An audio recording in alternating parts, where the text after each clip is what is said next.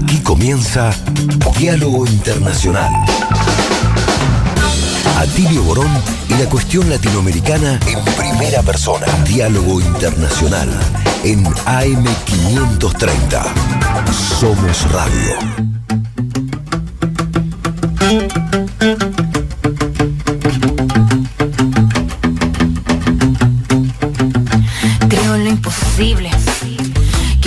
Locura más cuerda es buscar cómo ser libre. Creo en lo imposible.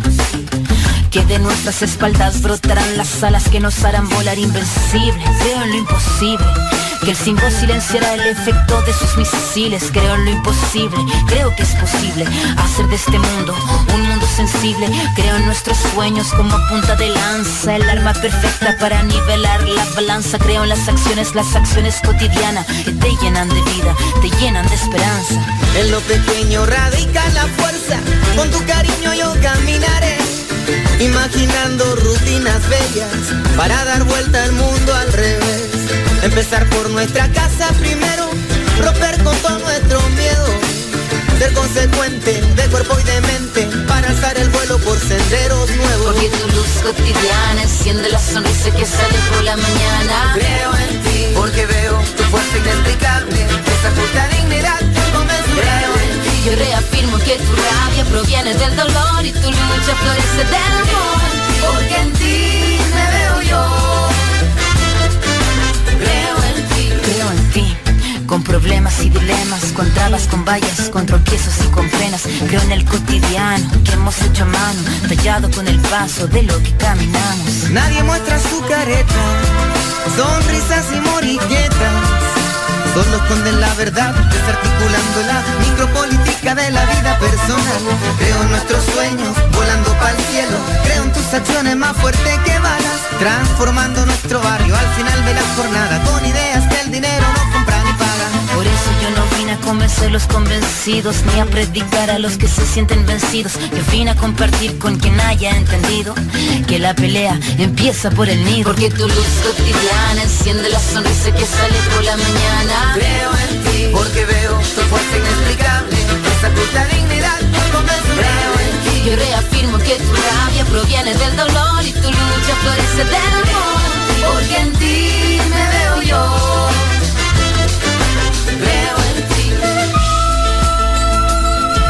Buenas tardes, amigas, amigos.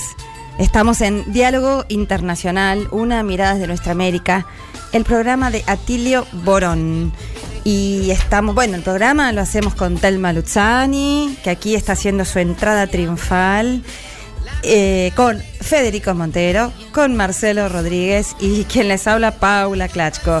Hoy Federico y Marce no nos van a poder acompañar, andan por ahí haciendo planes políticos para la Argentina, como siempre, y, pero sí estamos, por supuesto, con el amigo doctor Atilio Borón. ¿Cómo estás? Buenas tardes. ¿Qué tal Paula? ¿Qué tal Telma? Buenas tardes a todas y todos. Bien, bien, bien, contentos, contentos. Tenemos un programón hoy. Suele decirse eso, pero pocas veces es más real que en este caso, ¿verdad? Porque tenemos esta larga entrevista con Rafael Correa en un día como hoy, en donde se develó finalmente la fórmula del binomio presidencial, ¿verdad? Luisa González y Andrés Arauz, ya vamos a hablar un poquito sobre eso. Y tenemos también una entrevista con Fernando Arellano, que es uno de los más lúcidos analistas políticos en Colombia. Eh, desde Quito él va a hablar porque fue especialmente para ver esta fase final de la designación de la- del binomio presidencial en Ecuador, pero nos va a hablar básicamente sobre la ofensiva radical de la derecha en este momento para desestabilizar al gobierno de Gustavo Petro en Colombia. Así que tenemos realmente un material de excelente calidad para todas y todos los oyentes. Telma, ¿cómo estás? Muy bien, muy bien, escuchándolo atentamente a Tiri y recordando, bueno, hubo varios videos, no sé si los oyentes habrán podido ver, era impresionante la cantidad de gente que hubo en, no solo en Bogotá, sino en muchas, muchas ciudades importantes de Colombia. La verdad es que el respaldo al presidente Petro en ese momento es fuertísimo y muy emocionante por otro lado. Así que bueno, va a estar muy bueno este el programa en ese sentido, enterarnos un poco de qué está pasando allá en, en Ecuador y como se imaginan en la entrevista a, a Rafael, Rafael. Correa, que no quiero contar, no quiero adelantar nada. No, igual, igual eh, un poco la realidad nos la spoileó. Porque tenemos que decir que la entrevista la grabamos hace unos días y hoy estamos empezando el programa con el binomio presidencial ya lanzado. Eh, han propuesto la candidatura de Jorge Glass, quien ha declinado su candidatura, y se han entonces nominado a la asambleísta Luisa González y a ni más ni menos que Andrés Arauz, quien fuera candidato en las elecciones de 2021, que perdió por ganó en la primera vuelta y en la segunda se perdió por muy poquito y ahora conforman el binomio presidencial. Igual eh, por eso cuando hicimos la entrevista todavía Rafael estaba no nos quería adelantar, aunque ya esos nombres eran los que estaban girando, Sí. los hablamos en una entrevista hace un par de semanas también, pero bueno, ahora se confirma y de todas maneras sí, con Rafael nos da todo un panorama muy profundo que eh, eh, eh, sirve un montón para entender lo que está pasando en Ecuador hoy. Pero sí, como vos decías, Telma y Atilio, realmente esta semana eh, es el otro tema central en nuestra América, fue Colombia realmente la, la- la- la movilización del 7 de junio, sí, Telma, fue, fue impresionante. Recordemos que esa movilización se da en el contexto de que el presidente eh, está y el gobierno popular de, de Gustavo Petro está sufriendo un embate que Gustavo Petro ha, de- ha denunciado como un golpe blando en marcha. Hay toda una serie de denuncias sobre su persona que lo intentan desprestigiar, eh, asociar a, a, bueno, a lo peor de, de Colombia, que ya sabemos lo que es. Sí, corrupción, Narcotráfico. este, narcotráfico. Yo escuchaba una radio eh, colombiana que decía ese discurso incendiario de Petro. O sea, Petro está siendo asediado y explicó, por supuesto, como cuando un líder explica a las masas, lo hace con voz potente, evidente. Y entonces decía en los medios de comunicación eh, colombianos, ese discurso incendiario, primero se mostró como moderado, pero ahora vemos que es un... Y cuando lo escuchaba recordaba como le decían a Cristina que era una crispada, Claro. que era una confrontativa. Claro, cada vez que hay un líder que defiende los intereses populares y habla en forma enfática, como hay que alzarlo delante de- cuando uno habla con mucha gente, cu- cuando damos clases pasa lo mismo. en Convocando fin. a las masas a defender Y un sí, proyecto. Y, y entonces ese, ese discurso incendiario en una cosa, la verdad que los medios de comunicación colombianos, como todos los medios de comunicación De terror. de nuestra región, termi- Y además Petro es un poeta cuando habla, porque él habla con fervor y con esa vehemencia, con esa pasión, pero realmente es un poeta, da un gusto escucharlo. Yo les recomiendo que pongan en YouTube del 7 de junio el discurso de Petro en la plaza, en la plaza abajo, porque no es que estaba subido en una tarima, él estaba marchando con su pueblo y ahí nomás echó un discurso impresionante, hermoso de una hora. Sí, es pero lo que hay en. Colombia es, eh, se ha echado a andar el Laufer, ¿no? Porque van probando de todas las maneras. y ahora, claramente, están avanzando con el Laufer. Pero la diferencia, eh, por ahí, no sé, compañeros, ¿qué les parece? Pero eh, de otros eh, intentos de golpes de Estado, que en nuestra reg- región algunos han sido lamentablemente exitosos, otros fueron fracasados. ¿Por qué? Porque se movilizó al pueblo. Y acá justamente está pasando esto. Petro está convocando al pueblo en la calle a movilizarse y a no dejar pasar este golpe que está en marcha. Le está haciendo honor al nombre, al pacto histórico, Claro. la coalición que lo lleva, con la cual gana su proyecto, porque realmente está llamando a que el pueblo gobierne, a que se hagan asambleas en todos los barrios, a mandar obedeciendo, exige a sus ministros y ministras que escuchen al pueblo, las asambleas populares de toda Colombia y que si el pueblo les pide ir más allá, ellos y ellas tienen que ir más allá. Y, les pide al pueblo que por favor esté en la calle. Un discurso absolutamente antielitista, un baño de pueblo, una convocatoria a la paz, tomado todo el tiempo del hombro de su vicepresidencia, vicepresidenta Francia Márquez, y dijo, este gobierno está hasta la muerte al servicio de ustedes. Pero ustedes, por favor, no tengan pereza de salir a la calle. Llegó el momento de luchar con la fuerza y con la dignidad, con la alegría y la cultura. Bueno, realmente es... Después eh, tenemos unos audios de justamente de esta parte del, di- del Bien. discurso de, de Gustavo Petro, lo vamos a escuchar, muy emocionante. Muy importante, porque además, recordemos, Atilio, Telma, que también inmediatamente al día siguiente de dar este discurso maravilloso y de darse este baño de pueblo, eh, eh, Gustavo Petro partió hacia Cuba porque se está cerrando una fase de las negociaciones de paz con el ELN el Ejército de Liberación Nacional, la última guerrilla de las importantes de nuestro continente, que hasta hace 60 años que está combatiendo por la vía lucha armada en esa Colombia de que es un que, tenía un terrorismo de Estado encubierto de, por formas pseudo democráticas que ahora está empezando a terminarse y bueno estaban ahí sentados Antonio García el jefe el comandante de la del ELN con con con Díaz Canel, Miguel Díaz Canel, el presidente de, la, de Cuba, y con Gustavo Petro. También ahí Gustavo Petro dio un discurso maravilloso en la isla.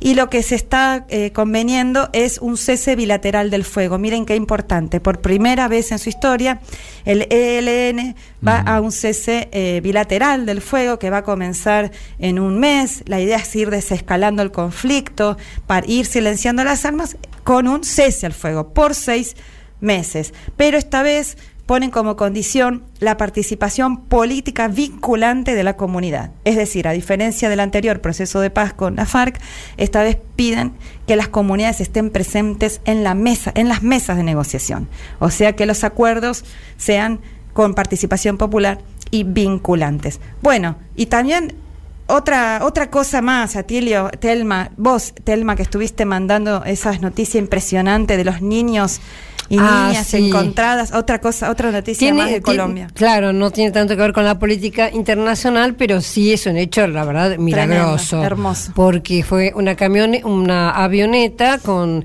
eh, siete ocupantes, creo, y se cayó en, en, la selva, murieron todos los adultos. Eran tres adultos y cuatro niños. Tres adultos, el piloto, o sea, cuatro en total, y cuatro niños. Y bueno, ¿y los chicos, los, los cuatro niños? yo, para mí es un misterio porque el menor tenía 13 meses. No, 11. sí, 11. y cumplió 12 eh, a estos días. O sea, ni siquiera camina. un bebé. Y un bebé, o el mayor tenía 13 años, una nena, de 9 y 8. y, una de 4. 13, 9, 4 y 1. Y sobrevivieron. Estaban a 5 kilómetros de donde cayó el avión y los estuvieron buscando por toda la cuenca amazónica, menos ahí cerquita.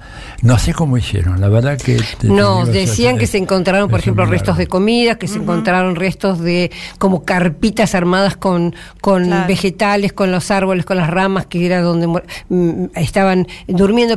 pero, un bebé de un año que seguramente hasta, hasta mamaba todavía, seguramente, ¿cómo hace para sobrevivir? Porque los más grandecitos podían comer frutas, pongamos, pero el bebé no, puede comer cualquier Qué ternura esos niñitos y niñitas es Realmente milagroso. Eh, bueno, se los encontró, por supuesto, deshidratados, picados por los bichos, obviamente.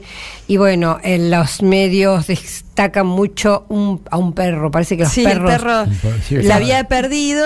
Y... El perro buscado, estos perros adestrados para, para encontrar eh, personas, eh, lo encontró. Bueno, y fue un indicio más. Vamos a saber un poquito más. Yo vi por televisión al abuelo de los chicos y a la abuela que eran relativamente jóvenes, los veía relativamente jóvenes, eh, pero bueno, sabremos más en... Son chicos de una comunidad eh, originaria de la selva. dudo que chicos urbanos hubieran sobrevivido no, tal cual. en esas condiciones. No, la tía... un saber, un saber que ellos tienen, que fue lo que les posibilitó, es eh, realmente un, un instinto de sobrevivencia impresionante. La, la derecha en un momento determinado se burló mucho de Petro porque Petro había anunciado que lo habían encontrado hace cosa una semana algo así.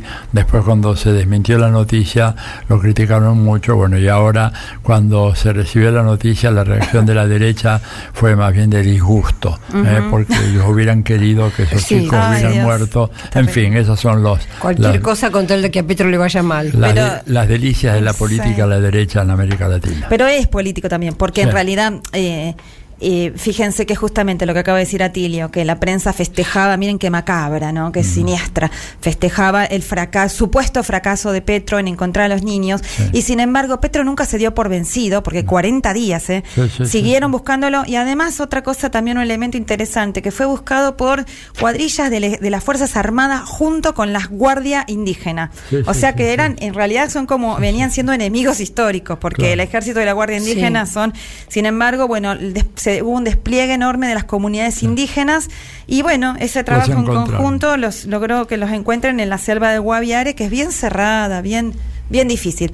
Bueno, vamos a continuar con, con nuestro programa. Les invitamos a que nos manden mensajes al 11 3200 0530. Enseguida venimos. Diálogo Internacional.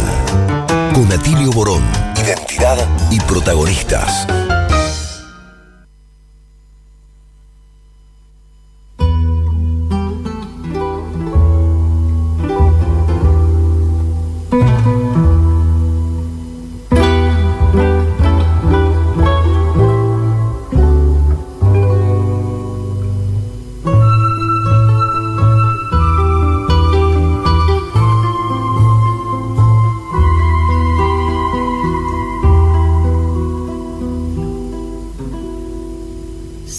Salgo a caminar por la cintura cósmica del sur. Piso en la región más vegetal del viento y de la luz. Siento al caminar toda la piel de América en mi piel y anda en mi sangre un río que libera en mi voz su caudal. Sol de Alto Perú, rostro Bolivia, estaño y soledad, un verde Brasil, besa mi Chile, cobre y mineral, estuvo desde el sur hacia la entraña América y total, pura raíz de un grito destinado a crecer y a estallar.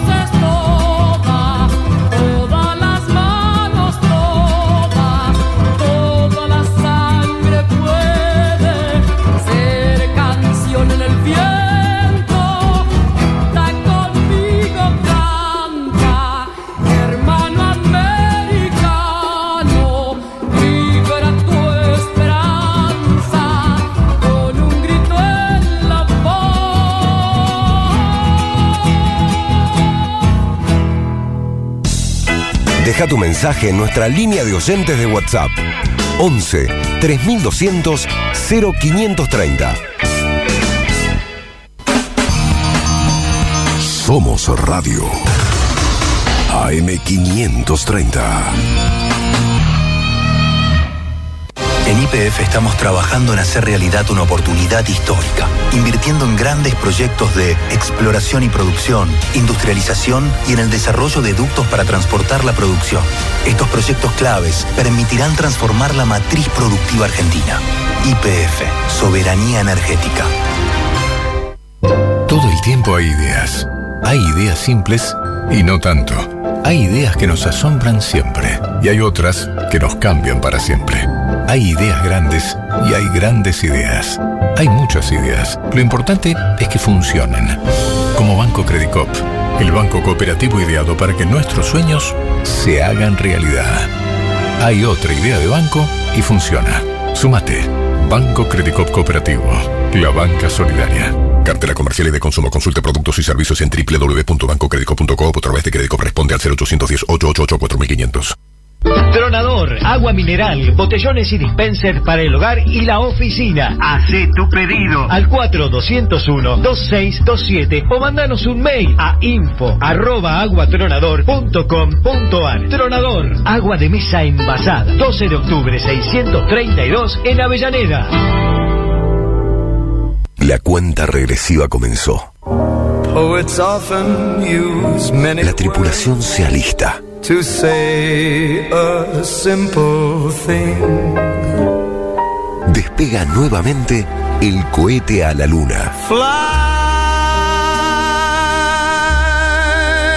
me to the moon El cohete a la luna radio. Con Horacio Verdisky, Marcelo Figueras y la participación de Josefina Bolis y Guillermo Hernández. El cohete a la luna radio. Un viaje único cada domingo, de 9 a 12. Subí el volumen.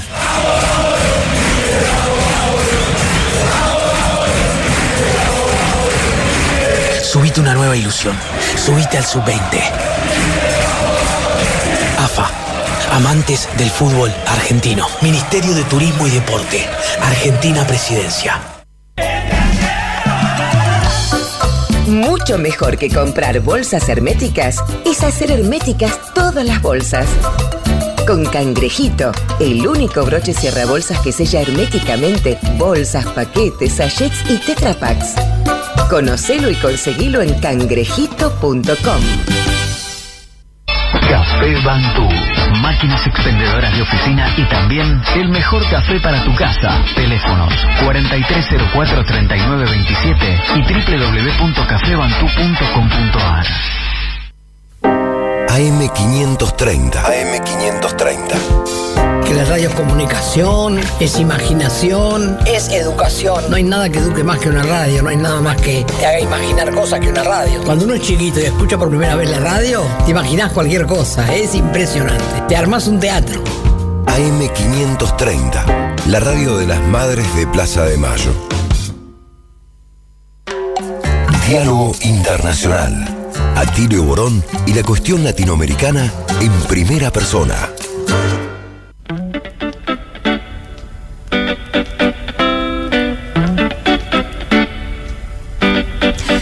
Seguimos en Diálogo Internacional, una mirada de nuestra América, pero antes vamos a saludar a nuestro compañero Fede Montero. ¿Cómo estás? Hola Fede, ¿estás por ahí? Bueno, me parece que estaba conectado porque anda por La Plata, por sus pagos, tenía a los niños enfermos, pero después lo vamos a saludar. Ahora, Atilio, ¿a quién tenemos? Bueno, tenemos nada menos que a Fernando Arellano, que es uno de los principales analistas eh, colombianos, analistas políticos. Eh, él mm, eh, dirige un sitio web que se llama Cronicon, que realmente se los recomiendo, cronicon.net, me parece. Eh, Fernando, buenas tardes, ¿cómo estás? Un gusto muy grande saludarte. Un gusto para mí, Atilio, mucho gusto. Bien, mira, y antes de empezar a conversar contigo, tenemos unos breves audios del último discurso del presidente Petro, después pasamos directamente a conversar contigo, ¿te parece? Perfecto, gracias. Y lo digo de todo corazón. Que no se atrevan a romper con la democracia en Colombia porque se encontrarán con un gigante. El pueblo de Colombia en las calles de este país. Desde nuestras ganas de justicia y de paz, que aprueben las reformas que le garantizan al pueblo colombiano sus derechos. Son las reformas que nos gritaron en las plazas públicas antes de ganar la presidencia de la República. Aquí cumplimos. Le presentaremos al Congreso esos cambios que el país necesita.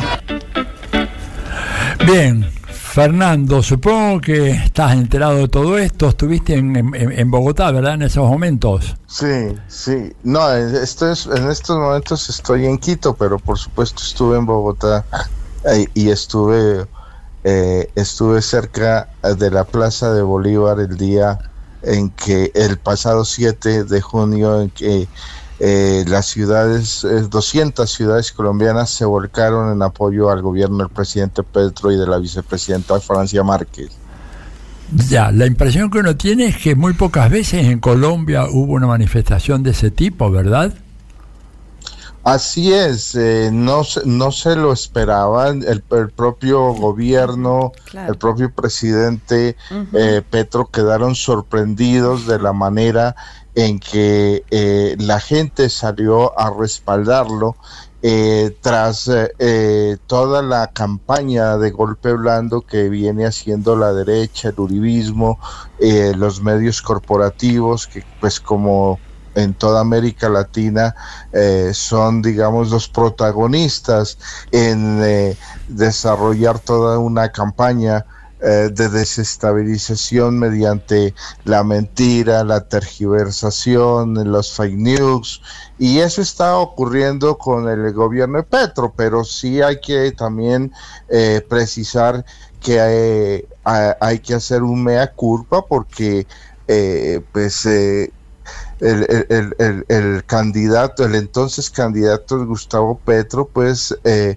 se alió con gente tradicional y como en alguna oportunidad escribías eh, respecto de, creo, de, de, la realidad de Chile, eh, o no, de Brasil, cuando, cuando lo de Lula, pues uno ya debe, debe tener la suficiente experiencia y debe sacar lecciones que cuando eh, uno se alía con la derecha eh, las consecuencias terminan terminan mal y eh, eso es lo que ha ocurrido digamos con estos aliados del, del, bipartidismo liberal conservador eh, que han eh, sumido a Colombia por más de 200 años en la ignominia.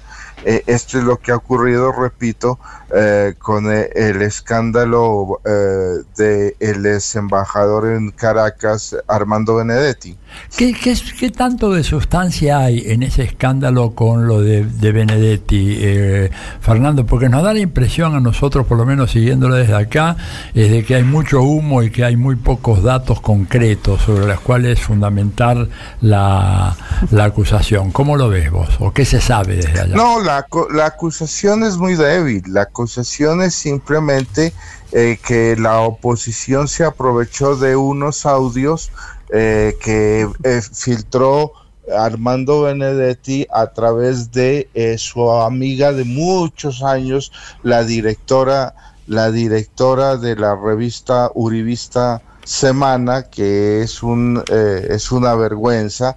Y eh, como tiene esa amistad de más de 25 años porque Benedetti fue periodista eh, en, en, en, el, en, el, en el noticiero que, del, del, del cual era codueño Gabriel García Márquez, QAP, y desde esa época son conocidos, son compañeros y amigos y entonces se valió de esta, eh, entre comillas, eh, periodista, pero que más que periodista es, eh, digamos, una activista política a, cargo de, de, de, ese medio, que además los propietarios son los banqueros Gilinski. y que están de manera concretamente eh, aliados con, eh, con, la ultraderecha, pero eh, rápidamente, o sea, el, el, el, hecho es que la, la, jefa de, la entonces jefa de gabinete hasta hace semana y media tiene una niñera y esa niñera se sustrajo un dinero de, de, de, la señora Laura Sarabia, que era la jefe de gabinete, repito, y a partir de allí eh, eh, las autoridades eh, para hacer la investigación correspondiente del, del, hurto o del robo hacen hacen una, lo que en Colombia llamamos chuzadas, las interceptaciones telefónicas. Y se le quiso culpar al gobierno de Petro que como esta señora era su jefa de gabinete era el gobierno la, que había el que había enviado a hacerle digamos las interceptaciones pero se cayó todo porque que ya han salido, digamos, pruebas contundentes de que ha sido la propia fiscalía la que mandó la, a hacer la interceptación y que el gobierno de Petro en ese sentido no tiene nada que ver al respecto. Ya. Entonces se les se le cae la tramoya a la oposición. Claro, antes de que le pase a las compañeras que están acá una pregunta, digo, ¿qué, qué objetivos perseguía Benedetti al pasarle esta información a, la gente de la semana? ¿O es que le, interceptaron a él eh, la comunicación? O sea, ¿hubo un acto voluntario de él que en ese caso irían contra el gobierno abiertamente, sería una traición? ¿O simplemente le, pincharon, como decimos acá, el teléfono y obtuvieron la información? No, no, es una traición de Benedetti que utiliza la revista Semana para enviar un, para, para enviar, digamos, unos, unos audios eh, supuestamente eh, que son unos diálogos con, con, con, Laura Sarabia. Es que hay que precisar que Laura Sarabia fue su asistente por muchos años en el Senado eh, de la República, fue asistente de Benedetti. Y cuando el presidente Petro llega a la presidencia, Benedetti le recomienda a su entonces asistente y esta chica de 29 años, eh, muy eficiente en, sus en su trabajo, en sus tareas, eh, pasa a, asumir la jefatura de debate como eh, una especie de secretaría privada. No, no, no cumple el mismo rol que podría cumplir el jefe de gabinete en Argentina. es, es Aló. Sí, te escucho, te escucho muy bien. Eh, ¿Me escuchás, eh, Fernando? Aló, aló. Sí. Sí, no es, no es el mismo rol que, entendimos que, no es lo mismo que el ROM de acá. Ahora, eh, mira, acá Telma Exactamente, es una coordinación. Eh, Telma Luzani te quiere hacer una pregunta en relación a esto. Adelante. Sí, Fernando, eh, vos explicás muy bien esto que llamás tramoyas, ¿no? Todos estos trucos de los que estamos acostumbrados en general en la región, el loafer contra los gobiernos populares. Pero en general hay los motivos profundos son otros, o por las políticas que se toman o porque se ponen impuestos a los ricos o por lo que fuere. ¿Nos podrías explicar, Fernando, para los oyentes argentinos, cuál es esta bronca que le tienen a Petro? ¿Cuáles son las razones por las cuales lo quieren voltear? No, simplemente porque es un gobierno eh, progresista que viene eh, a plantear unas eh, cuatro o cinco reformas de, de, lograr en Colombia tener una eh, una mínima equidad social eh, devolviéndole eh, las garantías sociales y los derechos eh, individuales a la población, a los trabajadores, a, que el trabajador vuelva, vuelva a tener el contrato laboral, que el trabajador vuelva a tener, sean pagados sus dominicales, sus horas extras, eso totalmente se desconoció bueno, en América Latina a través de las reformas neoliberales de los años 90 que constituyen todo un retroceso y el gran capital que defiende sus intereses pues está en contra de eso porque dice que va a afectar la creación de empleo. Pero, pero él implementó algún hecho concreto que hace que digamos ya eh, decidan eh, derrocarlo, decidan moverlo de la presidencia. ¿Hay algunos hechos concretos o leyes o medidas? Eh, eh, no, no, o sea, en este momento, digamos, los intentos de golpe han venido siendo eh, desarticulados porque simplemente se quedan en anuncios. El expresidente de la Asociación Colombiano de, Oficiales Retirados habló de hacer una operación similar en el Perú como para voltear a Petro como ocurrió con Pedro Castillo.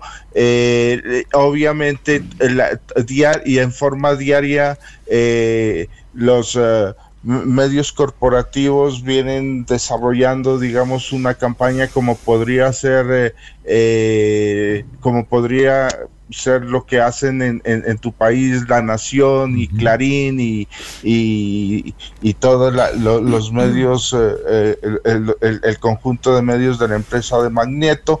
Entonces, digamos, eh, es, crear, es crear un ambiente de, de, inconformidad, de zozobra, de inestabilidad, pero en Colombia, desde que llegó Petro en estos 10 meses, se ha revaluado el peso colombiano frente al dólar, ha incrementado la inversión extranjera, eh, la, principal eh, empresa petrolera que eh, en su 90% es nacional se ha posicionado como la, la cuarta compañía de hidrocarburos en América Latina eh, eh, los, los, los números de la macroeconomía son muy positivos.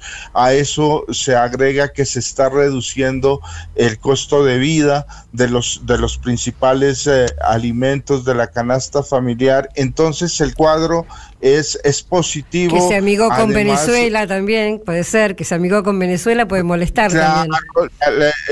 se reactivó, digamos, la zona de frontera económicamente por el restablecimiento de relaciones con Venezuela. Entonces, eh, eh, a eso a, eso hay que agregarle eh, el, el, propósito de entregar tierras a, los campesinos que ha comenzado de manera exitosa. Entonces ya Petro tiene mucho que demostrar.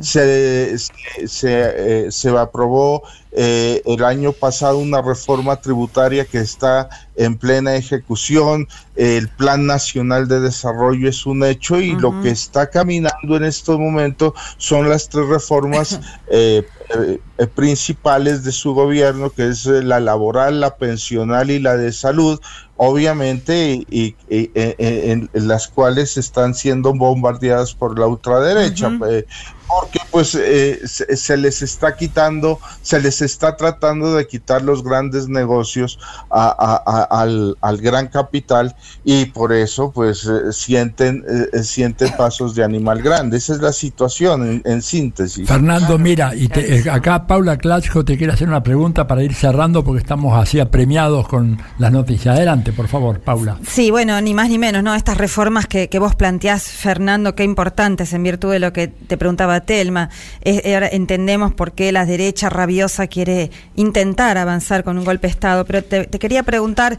Em, eh, justamente vos decías eh, eh, un poco em, mencionándolo tal vez como, un problema o como un error, estas alianzas tan amplias con, sectores de derecha, pero sin embargo tal vez era necesario porque les permitió ganar las elecciones. Ahora, me parece que la clave está puesta en lo que Petro y el gobierno de Petro hacen, están haciendo ahora después del triunfo electoral y se están sacando encima, por lo que se ve, a esta derecha con la que tuvieron que aliarse para ganar las elecciones. Acá en Argentina hubo una situación tal vez eh, un poco similar y sin embargo el gobierno nuestro lamentablemente fue dando marcha atrás con las importantes reformas que tenía que hacer. Sin embargo en Colombia no estamos viendo eso, estamos viendo un, un presidente que está decidido a avanzar con las reformas.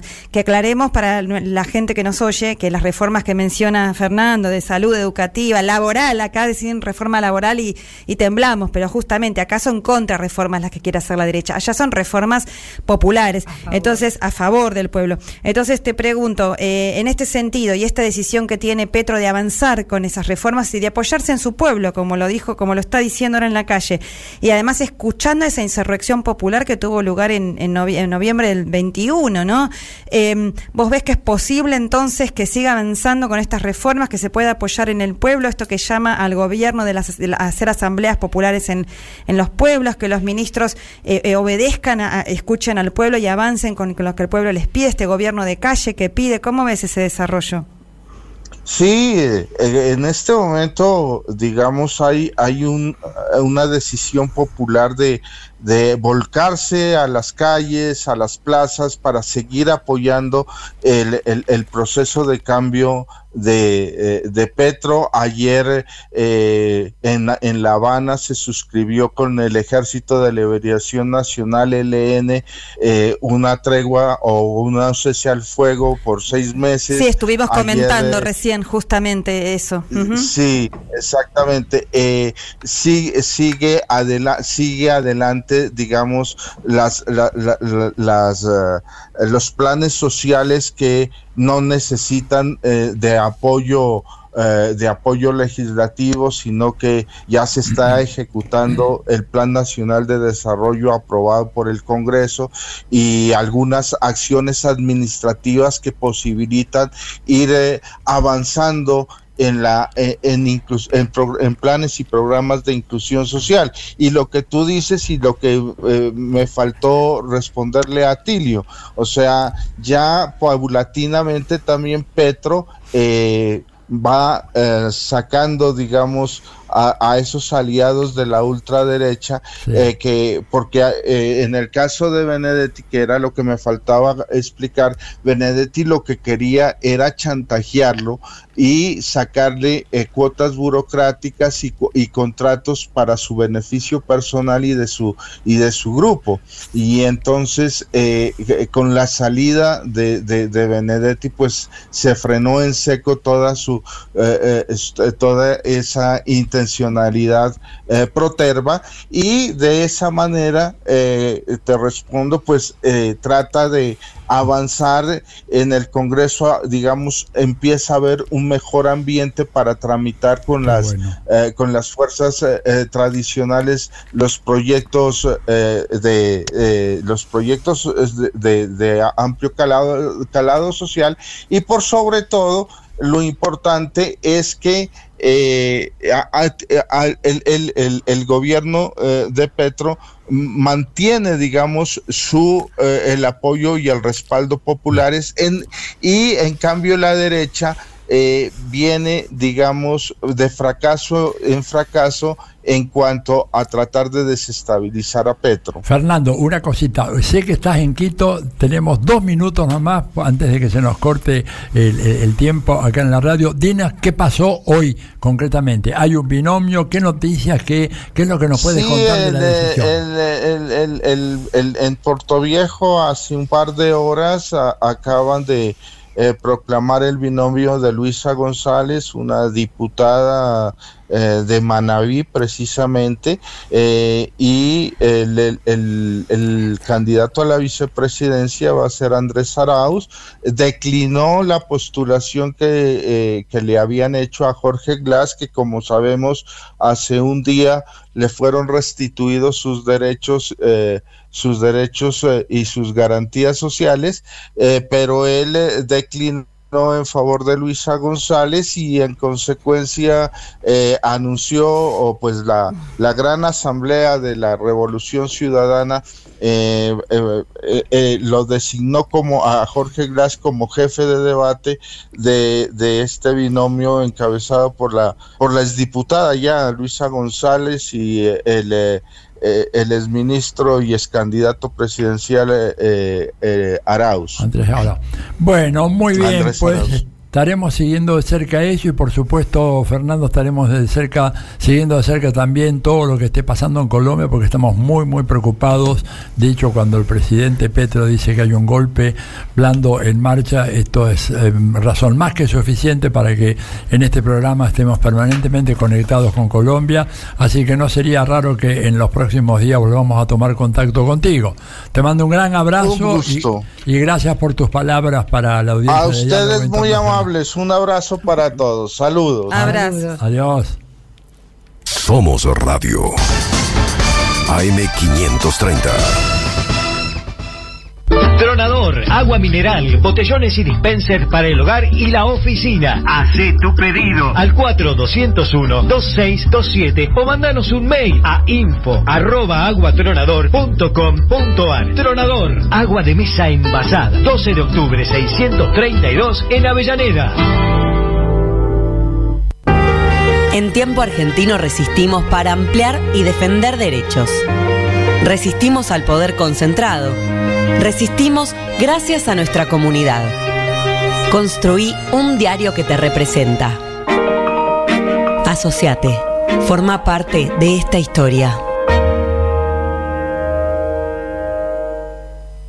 ¿Sacando fotos con el celu? No, depositando cheques en el banco. ¿Eh? Ahora en Banco Credicop tenés cheque móvil, la forma simple y práctica para depositar virtualmente los cheques físicos de tu empresa, desde tu celular a través de Credicop Móvil. Podés digitalizar y depositar cheques al día o de pago diferido y no tiene costo adicional.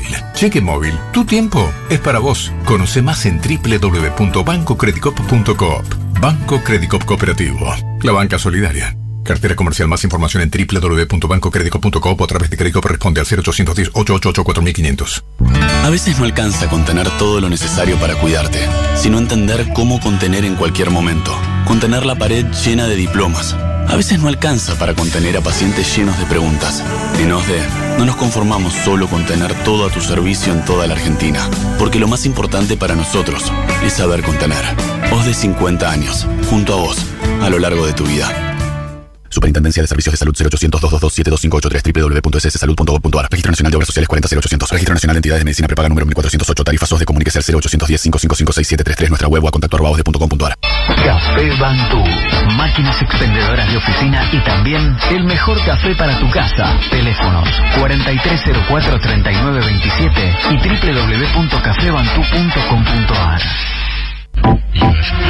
Protection Top SRL, empresa de seguridad privada, instalación de alarma, cámaras, servicios de seguimiento, custodias personalizadas, rastreos por GPS, servicios especiales, las 24 horas, los 365 días del año. Llame gratuitamente al 0810-333-2008 o al 4-205-9777. Protection Top, líder en seguridad privada. Maxi Consumo es el supermercado mayorista que elegís y confías. Siempre trabajamos para darte lo mejor. Atención personalizada, el mejor surtido y variedad con todos los medios de pago. Maxi Consumo crece en todo el país, siempre junto a vos. AM530 Somos Radio. Buscamos la verdad siempre. Donde estés y cuando quieras, escucha Radio Undab. Baja la aplicación en tu celular. Búscanos en tu tienda de aplicaciones como Radio Undab y escucha nuestros contenidos. Baja la aplicación en tu celular. la aplicación en tu celular. Donde estés y cuando quieras, Radio Undab. Hacemos otra comunicación. Otra comunicación.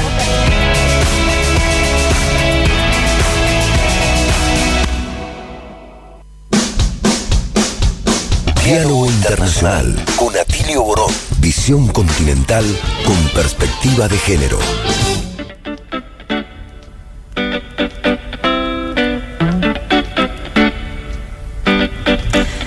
Estamos en Diálogo Internacional, una mirada de nuestra América, el programa de Atilia Borón y vamos a agradecer algunos mensajitos que nos llegan de nuestros oyentes. Acá, a ver, eh, José nos escribe desde Madrid, dice, que ha estado en la Feria del Libro y nos pide el, título de tu libro, Atilio. Ah, eh, bueno, se llama A Contramano, una biografía dialogada, escrita, digamos, por eh, mí, por supuesto, y por Alexia Masolder. De la editorial Acal, así que allá lo vas a encontrar seguro. Aguante Gustavo Petro, nos dice, y toda nuestra Colombia, muchas gracias. Otro mensajito. Ah, acá está el grande Roberto Casella, nuestro compañero de Italia. Buenas tardes, nos saluda. Em, nos subraya las diferencias dentro del más. Bueno, eso es un tema que tenemos que tocarlo, sí, cuando no, por supuesto, lo vamos a estar tocando. También nos saluda Fernando Moraves. Dice que no se entiende la explicación sobre el tema Benedetti de Colombia, honestamente. Y bueno, recién estuvimos intentando por ahí, ya te quedó más claro con la, con la entrevista que tuvimos recién. Le agradecemos también a, a Oscar de Ramos Mejía, que nos manda un mensajito a Graciela de Mendoza también. A ver, dice, nos pregunta, ¿qué pasa con las bases o qué pasó con las bases yanquis en Colombia? Eh, tema difícil, sí, y también habla del difícil tema de, de, Bukele, que en algún momento lo vamos a tomar, de El Salvador, bueno, de, Colombia, ¿no? Es todo un tema bien difícil, ¿no? Un desafío que tiene Petro por delante, que bueno, eh, prometemos abordarlo prontamente, el tema de las bases militares, porque ahora nos vamos a meter en algo muy importante, como anunciamos al principio, ¿no, Atilio? Así es, tenemos el, enorme placer de eh, poner en el aire la entrevista que le hicimos en estos días con el expresidente Rafael Correa. Así que vamos a escucharlo. Hola a todas y todas, estamos en Diálogo Internacional, el programa que transmitimos por Radio Madre y la radio de la Universidad Nacional de Avellaneda y tenemos la enorme, enorme satisfacción de contar en este momento con la palabra del presidente Rafael Correa, eh, que tenemos muchas cuestiones, preguntas que formularles. Rafael, bienvenido a esta casa, a este programa, un gusto enorme. Y como te imaginarás, la preocupación que tenemos es muerte cruzada en el Ecuador, elecciones inminentes, término del mandato este, del presidente Lazo y luego una segunda elección, o sea, un panorama suficientemente complejo como para que tú nos trates de iluminar y esclarecer a la audiencia de este, de este programa sobre qué es lo que está pasando en tu país. Bienvenido. Gracias, también son tiempos muy esperanzadores. En todo caso, siempre es un, algo muy grato verlos, participar en este programa, en la radio de las Madres de la Plaza de Mayo, que para nosotros son una referencia de lucha, de sacrificio, de amor infinito. Y a través de ustedes, pues quería acompañar y compañeros, un inmenso abrazo a nuestra también entrañable Argentina. Bueno, muchas gracias, Rafael. Cuéntanos, ¿qué, qué, está pasando con el tema este de la muerte cruzada? Porque inclusive ahora han ha habido rumores de que parecería que esto se daría marcha para atrás, este, que hay un fiscal que está eh, apelando algo. Cuéntanos un poquito, a ver. No, es imposible que se marche atrás. Mira, esta es una figura parlamentaria que incluimos mm. eh, acertada, muy acertadamente, a la Constitución del 2008 por una cuestión muy sencilla. Yo creo y creemos como proyecto político un eh, presidencialismo fuerte, pero flexible, no es, no es contradictorio, ¿no? Puede ser muy fuerte y puede ser flexible. ¿Por qué? Porque, claro, se necesita poder para enfrentar los grandes poderes fácticos que dos siglos nos han tenido en su desarrollo, pero también hemos evitado los fraudes democráticos de forma pacífica, constitucional, democrática. Fraudes democráticos que se repetían una y otra vez en el país. Cuando te ofrecían algo en la campaña, un Lucio Gutiérrez, con el movimiento indígena, un discurso de izquierda soberano, y lo primero que hace al llegar a poder es declararse el mejor amigo de Washington, por, eso todavía no hay problema, pero su la centralidad de su programa político era firmar un acuerdo de libre comercio con Washington, lo cual nunca ofreció en campaña, y es la más fiel mm. expresión del neoliberalismo. Algo similar con Lazo. O sea, ofreció en 100 minutos cambiar el país, que todos los estudiantes iban a hacer, estudiar lo que les dé la gana cuando les dé la gana, lo cual era imposible porque no hay cupo suficiente, ¿no? Eh, que nunca iba a usar el avión presidencial porque eran lujos socialistas y que los iba a vender. Bueno, te puedo enumerar 10.000 mentiras de Lazo, y fue un fraude total. Entonces, ¿cómo resolver esos problemas pacíficamente en primer lugar? Segundo lugar, constitucionalmente y tercer lugar, altamente deseable, democráticamente, a través de elecciones sobre todo. Antes se resolvían inconstitucionalmente y con violencia. cuando salió Lucio Gutiérrez, cuando salió Yamil Mawat, cuando salió Abdalá Bucarán. Abdalá Bucarán lo declararon loco, 44 congresistas convertidos en psiquiatras, ¿no? Como le decían el loco, en una votación por mayoría simple, dijeron insanidad mental afuera. O sea, si le hacían el chino, lo votaban por extranjero, ¿no? Eso es lo que ha vivido Ecuador. Para evitar esas payasadas, antes que yo llegue al gobierno del 2007, en 10 años había habido siete presidentes y ningún gobierno había acabado su periodo. Para evitar eso, ¿no? incluimos esta figura muy acertadamente. Y ahora está funcionando. Había una tensión muy grande en Ecuador, una tensión política muy, muy grave. Un juicio político en marcha, el presidente iba a ser destituido, y si no se lo destituía, esa, esa presión contenida política y social se iba a expresar en las calles y con violencia muy probablemente. Hubiese existido represión, estaríamos lamentando muchas cosas en estos momentos. Entonces, eh, hay esta, y el juicio político no resolvía todos los problemas, porque salía Lazo, pero reemplazaba al vicepresidente, que era lo mismo, seguía el mismo gobierno. Pero la mejor solución era anticipar elecciones. Y eso es lo que hizo Lazo, te puedo decir, forzando, por lo decirlo menos, la constitución, porque una de las causales que invocó no existe, la causal que invocó, grave conmoción interna, lo hizo para impedir eh, a la Asamblea y para vengarse de la Asamblea, disolver la Asamblea, pero para impedir que la Asamblea lo destituya. Pero en todo caso, pese a que yo creo que no fue lo correcto, no fue lo constitucional, sí creo que fue lo mejor. Anticipar elecciones y de esa manera la gente puede elegir un nuevo gobierno en un corto plazo y con eso se han disipado gran parte de las tensiones políticas que existían. Claro. Ahora, eh, esto supone que eh, Lazo no va a presentarse o no podría presentarse eh, debido al, marco de la Constitución de Montecristi, o sí puede. Él puede, no quiere. Digo primero que sí, después que no, después que sí, ahora definitivamente que no. Con él nunca hay nada definitivo. pero él puede. Lo que pasa es que va a recibir el 3% pues, de votación nada más. Te va a hacer una mayor humillación que ser destituido por la Asamblea. Claro. Y dime una cosa, ¿y, hay alguien que pueda considerarse como el sucesor, ¿verdad?, de, Lazo o esa misma formación política. Eh, ¿Qué crees tú? Hay varios que son representantes, aliados del gobierno, la derecha está bastante fragmentada, pero todos tienen mayor o menor grado de relación con Lazo. Por ejemplo, está un asambleísta absolutamente corrupto, el McCarthy ecuatoriano, pero mucho más corrupto, mucho más irresponsable, dicen el denunciólogo, Vicencio, que ha sido cómplice de Lazo. Y ahora ah. dice que no tiene nada que ver con Lazo. Está Yacu Pérez, un falso indígena, creación de la Embajada de Estados Unidos para dividir nuestra votación y le dio resultado en 2021. Estos dos años ha permanecido callado. No ha dicho nada contra Lazo.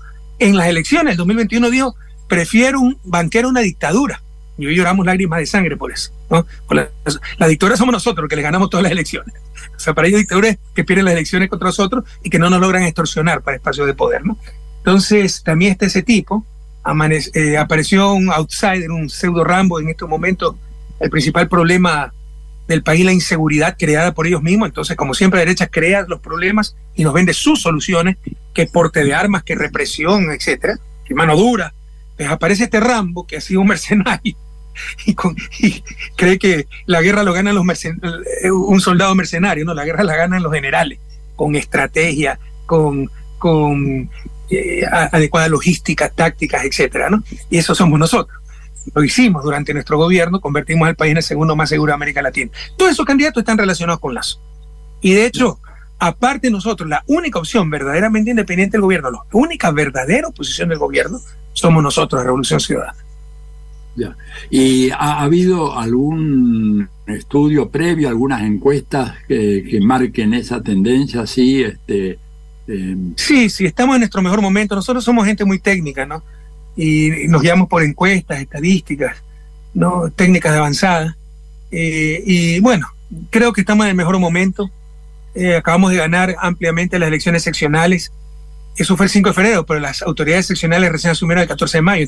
recién empiezan. Hay mucha, mucha efervescencia, hay mucho apoyo. No están quemadas en el ejercicio del cargo. Entonces, esa es una gran ventaja. Eh, el apoyo nacional es inmenso.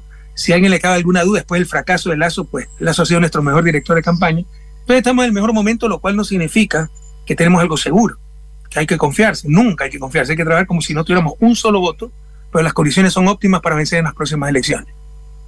Claro. Bueno, cualquier cosa puede pasar, atento, mm, pero estamos en las mejores condiciones posibles. Cualquier cosa podría pasar, dices tú. Ah, por supuesto, se crean, ese es el problema de nuestra gente. Es gente yo siempre digo, el problema del pueblo ecuatoriano, iría latinoamericano, es que tiene muy mala memoria y muy buen corazón. Se olvida pronto de todos los engaños y, cree de buena fe los nuevos engaños. Entonces la prensa nos ha, nos ha engañado seis años. Indujo a votar por Lazo en el 2021. Y mira la farsa que fue Lazo, y mucho de eso sabíamos. Claro, rompió con todas nuestras expectativas, pero mucho se sabía. Sabíamos lo que era el neoliberalismo, sabíamos lo que era un banquero en el poder, sabíamos que fue partícipe del periodo bancario en el 99 cuando quebraron al país. Todo eso se sabía, pero fueron engañados. ¿ok? Entonces, ¿quién sabe si nuevamente serán engañados por la misma prensa? Porque nos cuesta aprender de la historia. ¿Esa prensa sigue siendo tan anticorreísta como lo fue durante estos últimos por años? Supuesto, yo nunca he visto tanto espíritu de cuerpo como en la prensa. Es una fuente de corrupción, el espíritu de cuerpo de la policía, el espíritu de cuerpo de militares, que se cubren entre ellos, tapan sus atentados a derechos humanos. Bueno, la prensa es diez veces peor. O sea, entre ellos se cubren todo por supuesto, cuando eliminan al adversario externo, entre ellos sí se pueden estar matando, porque hay muchas rivalidades, mucha mediocridad. Pero cuando ven en peligro su sistema, sus privilegios, se unen todos para tratar de aniquilar ese peligro. Y ese peligro fuimos nosotros, que nunca nos sometimos a la prensa. Por supuesto, no lograban aniquilarnos. Al que aniquilaron fue el país. Destrozaron el país. Bueno, como sabes, estoy acompañado por muchos colegas, gente que te quiere mucho, Telma Luzani, Paula Glacho, Marcelo Rodríguez, ¿quién está más? Federico Montero, Noelia, en fin, montón de gente. ¿Alguien tiene algo para preguntarle? A ver, Telma, adelante. Justamente a, raíz de las de los riesgos y de las preocupaciones, eh, yo quería saber, porque estamos en un momento en América Latina donde además del lawfare está el tema de las proscripciones, ¿no es cierto? Están la manera de neutralizar a los gobiernos progresistas es esa. Lo que quería saber, Rafael, es, bueno, si tu situación de proscripción puede cambiar, si pensás que puede haber nuevos embates en relación, ahora que se viene un proceso de elección, si puede haber nuevos eh, trucos y embates como para eh, dejar de lado o a Revolución Ciudadana o alguno de los candidatos que ustedes propongan. A ver, este, lo del offer y la, eh, la judicialización de la política la persecución de adversarios políticos, no solo abusando del derecho, sino destrozando el derecho, claramente una estrategia regional. No es casualidad. En América Latina no existen casualidades. Las dictaduras en Uruguay, Chile, Argentina no fueron casualidades. Fueron el plan, Cóndor, mentalizado, dirigido, eh, implementado por Henry Kissinger, que acaba de cumplir 100 años. El infierno es paciente para esperarlo, pero que fue hasta Premio Nobel de la Paz. No se olvide. Ese criminal recibió el Premio Nobel de la Paz. En todo caso, eh, no hay, no hay eh, casualidades. Entonces, la persecución contra Cristina, contra Evo, contra Lula, contra quien le habla, no es casualidad. Eso es coordinado. Y tan evidente que la fiscal que se ha prestado para todo eso, una completa inepta, además de corrupta, pero inepta, inepta en todo el sentido de la palabra, perversa, ¿ya? Y mala también. Eh, bueno, además de que se ha descubierto cómo regalaron el, cargo, cómo la puso Moreno, eh, rompiendo la independencia de funciones, por declaraciones de un ministro mismo de Moreno, ahora se sabe que está plagiado la tesis. Y apareció hace un par de días con todo el personal de la embajada respaldando, de la embajada de Estados Unidos. O sea, ni siquiera guardan la forma. Claramente esa mujer está puesta ahí por la embajada de Estados Unidos para perseguir. No son casualidades, son estrategias coordinadas, eh, permitidas, sino inducidas y dirigidas, hasta impuestas por Estados Unidos, no nos engañemos, ¿no? Primera reflexión. Segundo, sobre mi caso son tan ridículos que se puede caer todo mañana, si un juez honesto que lo que tiene que hacer, o puede ser tres meses o tres años, es la incertidumbre. Pero yo creo que más temprano que tarde se le derrumbará todas esas payasadas. Si no es a nivel nacional, a nivel internacional, el problema es que a nivel internacional demoran más las cosas. Pero nivel internacional es categórico, ¿no? Lo que, eh, la, paliza que le estamos dando.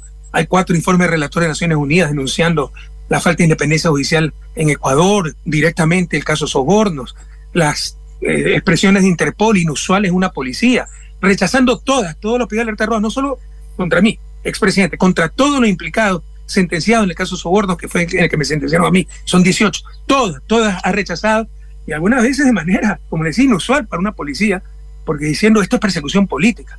Bélica me da el asilo político, eso ya es, juego terminado, bien over, como dicen los, los jóvenes, porque está es de acuerdo con el convenio de Ginebra, que no es para encubrir corruptos, sino persecución política, proteger a perseguidos políticos. Le está diciendo, los corruptos son ustedes Correa es perseguido político. Entonces eso más temprano que tal se le derrumbará, pero hay incertidumbre, ¿no?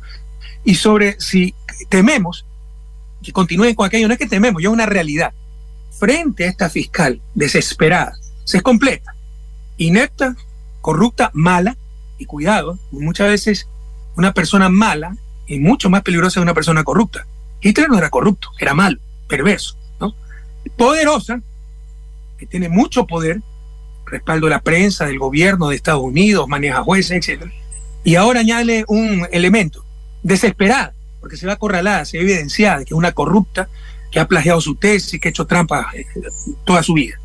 Entonces, frente a eso, ella dijo, verán lo que le va a pasar. Y ya empezó, reabrieron un caso que estaba anulado, el caso Singe, ya reactivaron el caso de eh, reconstrucción del terremoto en 2016 en Manabí. Fíjate lo absurdo, ¿no? Manaví es nuestro bastión, precisamente por el éxito de la reconstrucción. La gente que vivió eso está muy agradecida. Pero de fuera se inventaron que había robo, que no se había hecho nada. O sea, ya, niegan lo evidente, creen lo imposible y no, mayor prueba, no hay mayor prueba que sus propios deseos. Y ni siquiera son en función del bien común, sino en función de sus odios e intereses. Pues así es nuestra oligarquía, así son las derechas extremas. En todo caso, eh, ya reactivó ese caso, pidió audiencia y lo que intenta es meter preso a nuestro vicepresidente que acaba de obtener libertad, eh, prelibertad, porque ha estado cinco años injustamente preso, está ayudando mucho en la campaña, entonces para neutralizarnos, entre otras cosas, quiere meter preso al, al, vicepresidente, al ex vicepresidente. Pero así ha sido la historia de estos últimos años. Cada vez que ha habido elecciones, cada vez que ha habido una acusación contra ellos, allanamientos, amenazas, etcétera, para tratar de neutralizar. No nos van a neutralizar. El único que hacen es cada vez cavar más honda su tumba, su tumba política, su tumba judicial, porque tendrán que responder ante la verdadera justicia. Han sufrido una derrota descomunal en las elecciones de febrero, ¿no es cierto? El caso de le arrebataron la alcaldía de Guayaquil, que había sido una especie de baluarte de la democracia cristiana, creo, durante 40 años, es así, ¿no, Rafael? Partido Social Cristiano, que es la otra derecha que está peleada con Lazo. ¿Ya? Está fraccionada la derecha entre los lacistas, eh, la facción de Lazo que representa la derecha más neoliberal, ¿ya? Más eh, puramente neoliberal, solo en función de sus negocios, y esa derecha es más populista, ¿no? que de repente hace concesiones, estado de bienestar, etcétera, para seguir captando espacios de poder, que es el Partido Social Cristiano, muy poderoso. Antes de mi gobierno, 2007, había dominado 30 años la vida política ecuatoriana. Guayaquil, mi ciudad, que es la ciudad más grande del país, el centro económico del Ecuador, 30, 31 años bajo el dominio de la alcaldía social cristiana, y lo derrotamos. Derrotamos en Guayaquil y derrotamos en la provincia del Guayas, que es la más poblada también. Bien. Paula, adelante. Buenas, buenos días, buenas tardes, querido compañero presidente Rafael Correa. Em, primero también expresar condolencias a, tu pueblo ecuatoriano que por estos días está pasando graves inundaciones y, y uno no puede más que pensar que, que, si hubiera seguido gobernando tu proyecto realmente encontraría al pueblo con una infraestructura diferente, con una capacidad diferente de resistir y no tener tantas víctimas. Em, también te escuché ayer, Rafael, creo que fue ayer, sí, eh, eh, que comenzaste en TikTok eh, con el programa Almorzando con el Maggi, que me encantó, me pareció una hermosa forma de, llegarle a la cotidianidad de tu pueblo, ya que no te dejan, te proscriben y no puedes estar ahí. Bueno, estás de esa manera y pensaba si Perón hubiera tenido la posibilidad desde Puerta de Hierro, los 18 años de proscripción, de llegarle a su pueblo a través de TikTok. Eh, hubiera sido una linda herramienta. Y a propósito, eh, comparándote también con el general Perón y su proscripción eh, que vos sufrís, la pregunta es, dado que, bueno, nos enteraremos porque este programa ya está siendo grabado y bueno, tal vez cuando lo pasemos del sábado en vivo ya, esté, ya nos esté a la luz quiénes serán los o las candidatas de, de la revolución ciudadana, pero y sabemos que van a obtener un triunfo. Eh, la pregunta es que, digamos, esos candidatos, cuando tengan el triunfo, van a gobernar durante un año y medio, terminando el mandato de Lazo. La pregunta es, ¿vos te ves? Eh, digo, si hay condiciones, y las va a haber, porque si gobierna la Revolución Ciudadana, pienso que va, se van a, generar las condiciones para lo que preguntaba Telma, de levantar la, tu proscripción. Esperemos que así sea. Vos vas a ser el próximo candidato para después las próximas elecciones, Rafael, como espera tu pueblo. Bueno, vamos por orden, Paula. Gracias por tus preguntas, porque no fue una sola y comentario. Voy a tratar de comentar sobre lo que dijiste. Primero, gracias por la solidaridad. Sí, hay un fenómeno del niño en Ecuador, eso significa que se calienta el agua del océano. Ecuador es mucho más, menos caluroso de lo que debería ser, pero está en la línea ecuatorial gracias a la influencia de la corriente de Humboldt, una corriente fría que a las costas del Ecuador. Pero una vez el océano se calienta, hay mucho más lluvia, eso se llama fenómeno del niño. En todo caso, se preveía el fenómeno del niño para este año. No me gusta culpar de las catástrofes porque le puede suceder a cualquiera, pero es claro que aquí ha habido negligencia. ¿ya? Mm. No se prepararon para el fenómeno del niño. Nosotros creamos la Secretaría Nacional del Agua, la destrozaron. Pactaron con los indígenas, lo que no entiende muchas veces la izquierda internacional, no y creen que por ser indígena están más allá del bien y del mal. No, cierta evidencia indígena se vende por un plato de lentejas. Pactaron con Moreno a cambio de la Secretaría Nacional del Agua, pero tiene otra visión, que es cuidar la fuente del agua en, los Andes.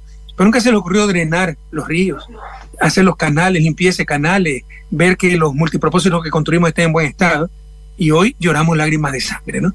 Eh, tenemos una provincia, de gente pero inundada, poblaciones inundadas, pero hasta el techo de las casas. La gente se ha tenido que poner el techo para salvar sus respectivas vidas, ¿no? Y ahí hay gran parte de negligencia y gran parte de, las consecuencias de este discurso del Estado obeso, que se nos había ocurrido por gusto hacer instituciones como Secretaría Nacional del Agua, por gusto, porque nos gusta tener burócratas. eliminaron o minimizaron esas cosas, quitaron presupuesto y aquí están las consecuencias, ¿no? Siempre prever es mucho más barato que, y menos doloroso que tratar de remediar cuando ya las cosas ocurren. Primera reflexión. Segunda reflexión de las redes sociales te hacen perder el, sentido de la realidad algunas veces. ¿eh? Yo de repente vengo a Argentina y de Venezuela, ¿no? Ahí me vi con amigos. decía, pero empecé a conversar con ellos como que si los había visto hace una semana y no la veía desde hace cinco o seis años. Pero como hemos hablado a través de Zoom, me parece que lo he visto todo el tiempo, ¿no? Como se hace perder alguna vez eh, el sentido de la realidad, pero en todo caso es un evento muy bueno. Sigo siendo el presidente, el, el dirigente político mayor presencia en Ecuador y no estoy en Ecuador. Entonces, son cosas realmente increíbles. La tercera pregunta. Mira, toda la persecución ha sido política, pero son casos ya defeciosos, con un Estado de Derecho, con elemental civilización. Jamás hubiesen podido ocurrir. Ustedes se imaginan un presidente, expresidente condenado por influjo psíquico y que a través de influjo psíquico manejaba una organización criminal y dedicada a los sobornos. ¿Y cuál es esa organización criminal? Mis ministros, mis secretarios jurídicos, empresarios que ni conozco. O sea, ¿quién puede creer tonterías de ese nivel? Y sobornos que nunca han existido. O esto es como matrimonio en Las Vegas, como alguien dijo, sin testigo. Que nadie ha dicho que ha dado sobornos porque no han existido. Entonces tuvieron que valerse de fondos que teníamos en la propia presidencia, dinero que me daban a mí. Entonces dijeron, ah, esos son los sobornos cuando se probó que era plata nuestra misma, que me prestaban 6 mil dólares, imagínense. Eso está en la sentencia.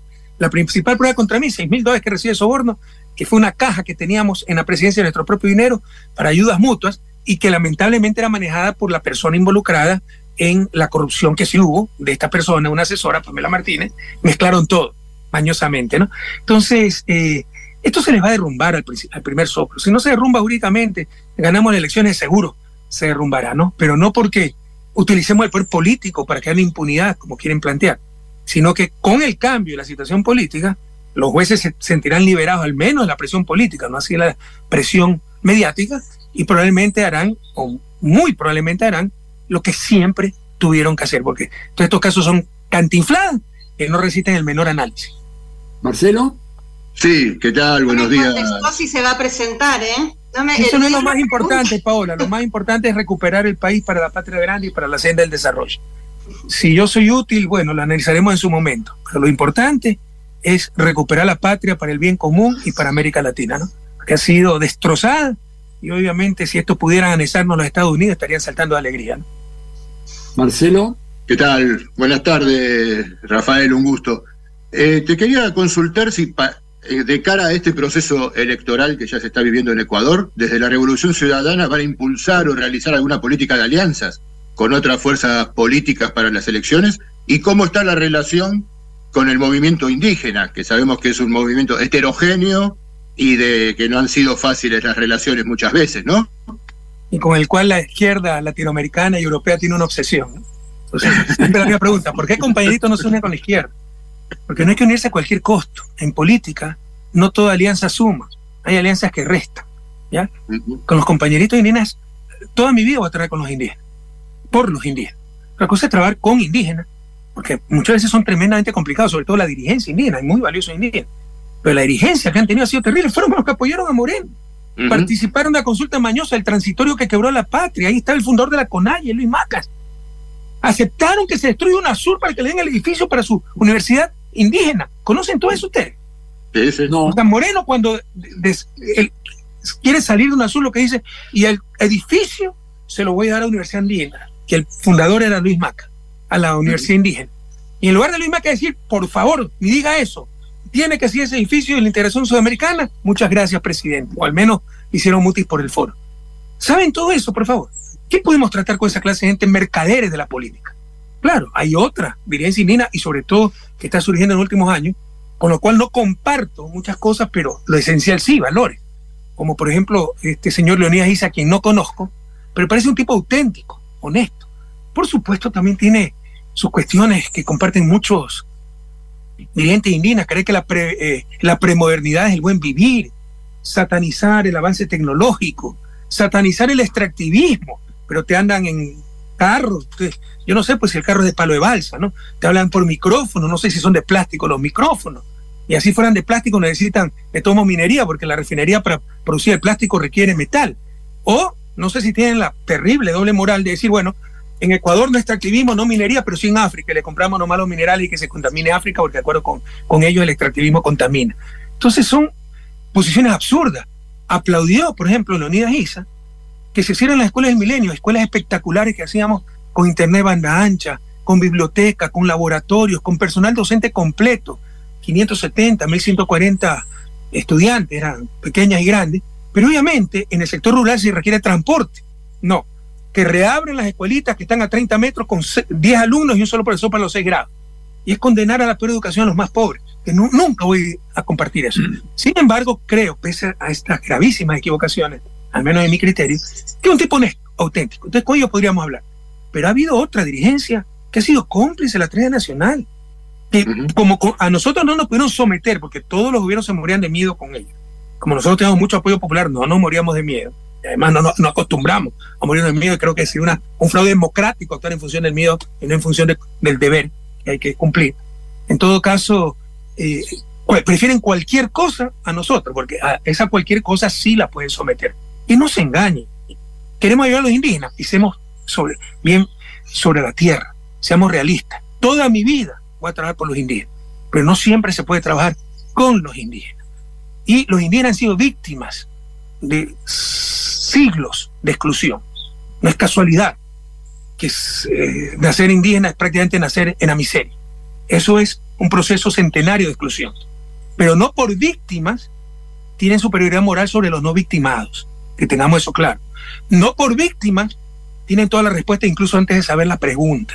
Y no por víctimas son ejemplo del buen vivir. Que quitémonos eso de la cabeza, por favor, si queremos verdaderamente ayudar a los indígenas. Ah, eh, bueno, para quienes están escuchando el programa ahora, seguramente que reconocen esta voz y el énfasis de su argumentación es nada menos que Rafael Correa en Radio Madres en el programa Diálogo Internacional. Hacemos una brevísima pausa y enseguida retomamos eh, nuestra conversación. Deja tu mensaje en nuestra línea de oyentes de WhatsApp 11 3200 0530. Somos Radio AM 530. En IPF estamos trabajando en hacer realidad una oportunidad histórica, invirtiendo en grandes proyectos de exploración y producción, industrialización y en el desarrollo de ductos para transportar la producción. Estos proyectos claves permitirán transformar la matriz productiva argentina. IPF, soberanía energética. Todo el tiempo hay ideas. Hay ideas simples y no tanto. Hay ideas que nos asombran siempre y hay otras que nos cambian para siempre. Hay ideas grandes y hay grandes ideas. Hay muchas ideas. Lo importante es que funcionen. Como Banco Credicop, el banco cooperativo ideado para que nuestros sueños se hagan realidad. Hay otra idea de banco y funciona. Súmate. Banco Credicop Cooperativo. La banca solidaria. Cartera comercial y de consumo. Consulte productos y servicios en www.bancocredico.com o a través de crédito responde al 0810 888 4500. Tronador, agua mineral, botellones y dispensers para el hogar y la oficina. Hacé tu pedido al 4201-2627 o mandanos un mail a info arroba aguatronador.com.ar. Tronador, agua de mesa envasada. 12 de octubre 632 en Avellaneda. En tiempo argentino resistimos para ampliar y defender derechos. Resistimos al poder concentrado. Resistimos gracias a nuestra comunidad. Construí un diario que te representa. Asociate. Forma parte de esta historia. Podés estar full dormido, full tentado, full enganchado con un libro, full en el horno con los parciales, full que ganas de un café, full estoy para una hamburguesa, full cuánto falta o full quiero un alfajor. Lo importante es que puedas estar full pasarla bien en el lugar de siempre. Pasa por IPF Full. Te estamos esperando. Eve de Bonafini, ejemplo de lucha, siempre acá, dándole calor al corazón. Costó mucho mantener la radio, muchísimo, ¿no? Hubo mucho tiempo de, mala onda, de pandemia, de que me la querían quitar, de, de todo, bueno, pero a capa y espada la defendimos y mira, ahora está ocupando un lugar importante porque ha mejorado muchísimo la radio. AM530. Somos radio. Somos EVE. Diálogo Internacional. Hasta las 20 en AM530. Somos radio. Bueno, Telma, tú querías hacer una pregunta al presidente. Sí, es una pregunta ya no de Ecuador, sino a nivel regional hace mm, muy pocos, pocos programas estuvimos eh, el gusto de tener eh, como entrevistado al ex vicepresidente de Bolivia, García Linera, y él nos daba una visión sobre esta segunda ola de gobiernos progresistas. Tal vez, ojalá, también Ecuador ingrese en esa segunda ola. Quería saber, Rafael, ¿cómo analizás vos justamente el triunfo, por ejemplo, de Petro, de Manuel Andrés Manuel López Obrador, y qué pensás, bueno, de Lula fundamentalmente, qué pensás de esta nueva, em, digamos, este nuevo proyecto que lanzó Lula en, en Brasilia la semana pasada? Esta pregunta siempre me la ha hecho, creo que él ha respondido incluso en este mismo programa, pero lo primero... Bueno, ahora hay novedades, hay novedades ahora. Creo que esta segunda ola progresista no es independiente de la primera ola, consecuencia de la primera ola, porque la gente ya puede comparar con sus medios de comunicación, con su bombardeo ideológico, eh, con su discurso hegemónico, me hicieron creer que estábamos bien, estábamos mal. Y que cuando empezamos a estar mal es que estábamos bien. Pero bueno, un año estando mal, se puede seguir creyendo que vamos a estar bien. Después de tres, cuatro años el fracaso rotundo de gobiernos neoliberales, porque el neoliberalismo es un absurdo para una región tan desigual como América Latina, ya nadie puede seguir convenciendo y ya pueden comparar. Ah, no, cuando estábamos bien, verdaderamente estábamos bien. No era suerte, no era ilusión, no era casualidad, eran políticas, eran estrategias, eran gobiernos para el bien común, para las grandes mayorías, no para el gran capital, para los seres humanos. Entonces, primera reflexión, creo que esta segunda ola progresista no es independiente de la primera ola progresista. Segunda reflexión, creo que tiene más extensión, pero menos intensidad. Yo veo mucha izquierda light, un Gabriel Boric que quiere fungir de gran demócrata contentando a todo el mundo, cree que su principal enemigo es Venezuela, haciendo extracción del bloqueo, hace maniobras unitas con Estados Unidos, o sea, eh, no entiendo dónde está eh, la mentalidad de izquierda, soberana, digna, latinoamericanista, etcétera, ¿no?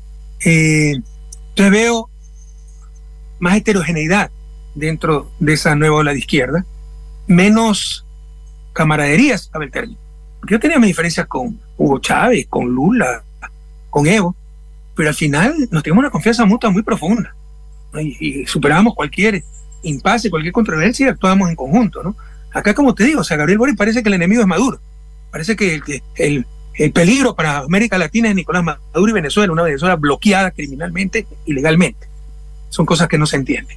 Eh, a un Pedro Castillo, ¿no? nunca pensó llegar y un total improvisado, pero como era izquierda, la izquierda em, empezó a saltar. Hay una izquierda que mejor es que no se llame de izquierda, porque si vamos al gobierno a hacer papelones, a fracasar en la misión y las esperanzas que nos han dado y han puesto en nosotros los ciudadanos, mejor es no ir. Se le hace un gran daño a la izquierda. Tercera reflexión, veo gobiernos más débiles. Y eso ahí incluye una izquierda muy, muy consistente como Lula o como Gustavo Petro, un tipo de una formación muy sólida, pero con gobiernos muy débiles. Eh, nosotros tenemos gobiernos muy fuertes, con gran apoyo popular y tal vez porque no tenía tanta experiencia la derecha, tuvimos ventanas de oportunidad para cambiar en algo la institucionalidad. Por ejemplo, en Ecuador hubo una asamblea constituyente, en Venezuela también. Porque gobernar con las mismas autoridades anteriores es tener una camisa de fuerza. Eso es lo que le está pasando a Gustavo Petro.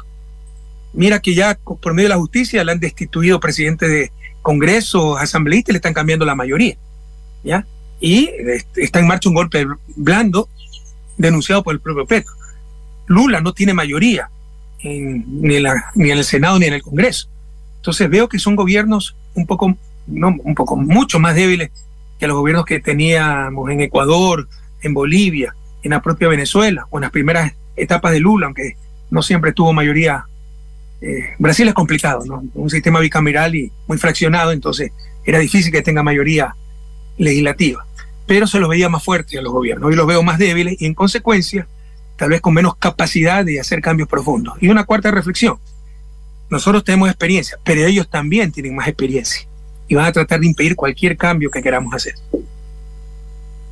Y ves a los Estados Unidos, por ejemplo, mucho más volcado hacia esta región en el contexto de un panorama internacional muy cambiante, porque nos llama mucho la atención la permanente visita de altos funcionarios del gobierno norteamericano, por lo menos países como algunos de Sudamérica, las visitas de la jefa al Comando Sur, esa declaración de que nosotros ahora somos un vecindario, seguramente habrás escuchado aquello, Rafael, dice, esto es un vecindario en el cual hemos vivido, vivido armónicamente durante 200 años y tenemos que evitar que vengan intrusos, dijo Rusia, China e Irán, a apoderarse de lo nuestro, dijo. O sea, la riqueza ecuatoriana ahora es de ellos, como la riqueza de Argentina. ¿no, ¿No te parece también hay una actitud así cambiada, renovado interés de los Estados Unidos por controlar esta región?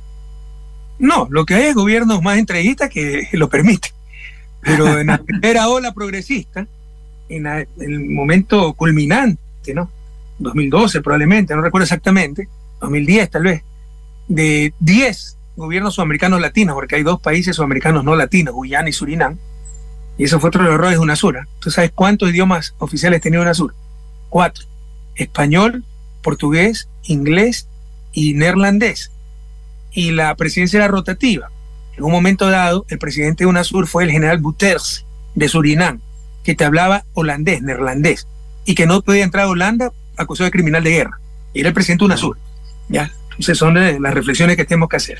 En todo caso, eh, bueno, no iba a venir pues una jefa del Comando Sur a decir que están preocupados por el litio, por el agua, que no se metan los chinos, cuando yo estaba en el gobierno, cuando Evo estaba en el gobierno, cuando estaba, estaba en el gobierno.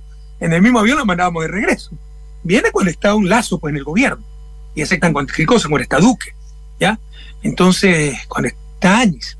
Entonces, no es que, no creo sinceramente que ha cambiado la actitud de Estados Unidos frente a América Latina, sino que ahora eh, con ciertos gobiernos tremendamente condescendientes, pues vuelven a hacer lo que siempre hicieron y suspendieron durante ese paréntesis de dignidad y soberanía, que fue la primera ola progresista en Sudamérica sobre todo.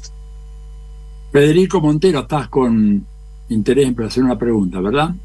Sí, ¿qué tal, presidente? ¿Cómo está, Rafael? Un gustazo poder compartir contigo. Eh, te hago una consulta, una pregunta en realidad, que tiene que ver con también una discusión que hay acá en Argentina, que es, bueno, los gobiernos populares, los gobiernos progresistas enfrentan eh, nuevas condiciones políticas, ¿no? Tienen que enfrentarse con situaciones después de los gobiernos neoliberales, donde se ha retrocedido mucho, y estas nuevas condiciones políticas obligan también a dar una discusión sobre el programa, ¿no? Sobre el programa político.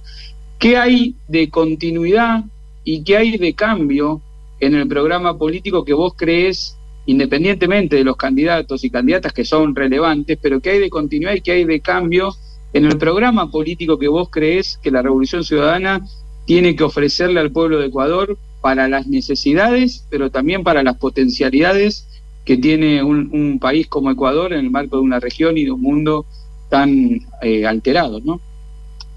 Pero muchísimo, porque además ya lo probamos. Los otros prometen, nosotros ya lo hicimos. Que nosotros llegamos al país como el segundo más seguro de América Latina, el segundo. Y para nuestro nivel de ingreso per cápita, tú Atilio, que eres curioso y un gran académico, revisa si hay un país con nuestro ingreso per cápita más seguro en el mundo, en el gobierno, si hubo. Solo nos ganaba Chile, pero Chile tiene el doble ingreso per cápita que nosotros. Entonces, yo empecé con 18 asesinatos por cada 100.000 habitantes, 2007, 2008, y acabamos con 5.7 asesinatos. El promedio de América Latina estaba en 12, 14, el promedio de Europa en 3.5. O sea, estamos mucho más cerca de Europa que de nuestra América Latina. Esa fue la realidad, son datos duros. Hoy, primero en 2022 acabamos con 24 asesinatos por cada 100.000 habitantes. Tenemos una ciudad esmeralda entre las siete más violentas del mundo, 70 asesinatos por cada 100.000, más violenta que Medellín en época de Pablo Escobar. Mi ciudad natal, Guayaquil, está entre las 24 más violentas del mundo. La tendencia no es bajar la violencia, subir. Acabaríamos con 35 asesinatos por cada 100.000 habitantes y tenemos entre los 15 países más violentos del mundo. Entonces, retomar las políticas, pues, que tanto éxito nos dieron en cuanto a seguridad, en estos momentos, dada la violencia que existe, es la mayor preocupación del pueblo ecuatoriano. No es la falta de empleo, no es la corrupción, es la inseguridad y la violencia. Y nosotros ya lo hicimos. No es que estamos prometiendo, no hay que inventar nada nuevo, hay que volver a esas políticas tan beneficiosas y que por odio, por intereses, destrozar. No son cosas independientes. pero hay que recuperar el rol del Estado. Esta gente fue a destruir el Estado. Que mientras más destruye el Estado, más florecen sus negocios. Destruye universidad pública, florecen universidades privadas. Destruye hospitales públicos, florecen hospitales privados. Destruye escuelas públicas, florecen escuelas privadas. Destruyes eh, aseguradoras públicas, porque tenemos una aseguradora pública que la captó el Estado después de la quiebra del 99, la eliminaron. Tenía 15, 20 millones de utilidades anuales, la eliminaron. Eso fortalece para aseguradoras privadas. Solo con eso le regaló 60 millones en cuatro años a las aseguradoras privadas que financiaron la campaña de Lazo. Entonces, no hay peor corrupción que utilizar el poder para beneficio de ciertos grupos. Y eso es lo que ha hecho esta gente. No cree en el Estado, lo ha debilitado. Cuando el Estado es la representación institucional de la sociedad por medio de la cual esa sociedad realiza la acción colectiva, que es fundamental para el desarrollo. Hay que retomar esa capacidad estatal de acción colectiva, actuar en conjunto para proteger derechos, para dar servicios públicos de calidad, para, para capacidades básicas, educación, salud, para todas y para todos. Y podría seguir enumerando la parte económica. Un desastre, un desastre completo. Parar una refinería porque ellos tienen el negocio de importación de combustible. Con la construcción de esa refinería se les acaba el negocio. Hay que continuar eso, por darte un ejemplo. Pero, por ejemplo, ¿ya? Convirtieron al Banco Central no en Banco Central, sino en Alcancía Central. Satanizaron que el Banco Central nos prestara dinero, que nosotros operamos mucho con el Banco Central en un régimen tan restrictivo como el de la dolarización.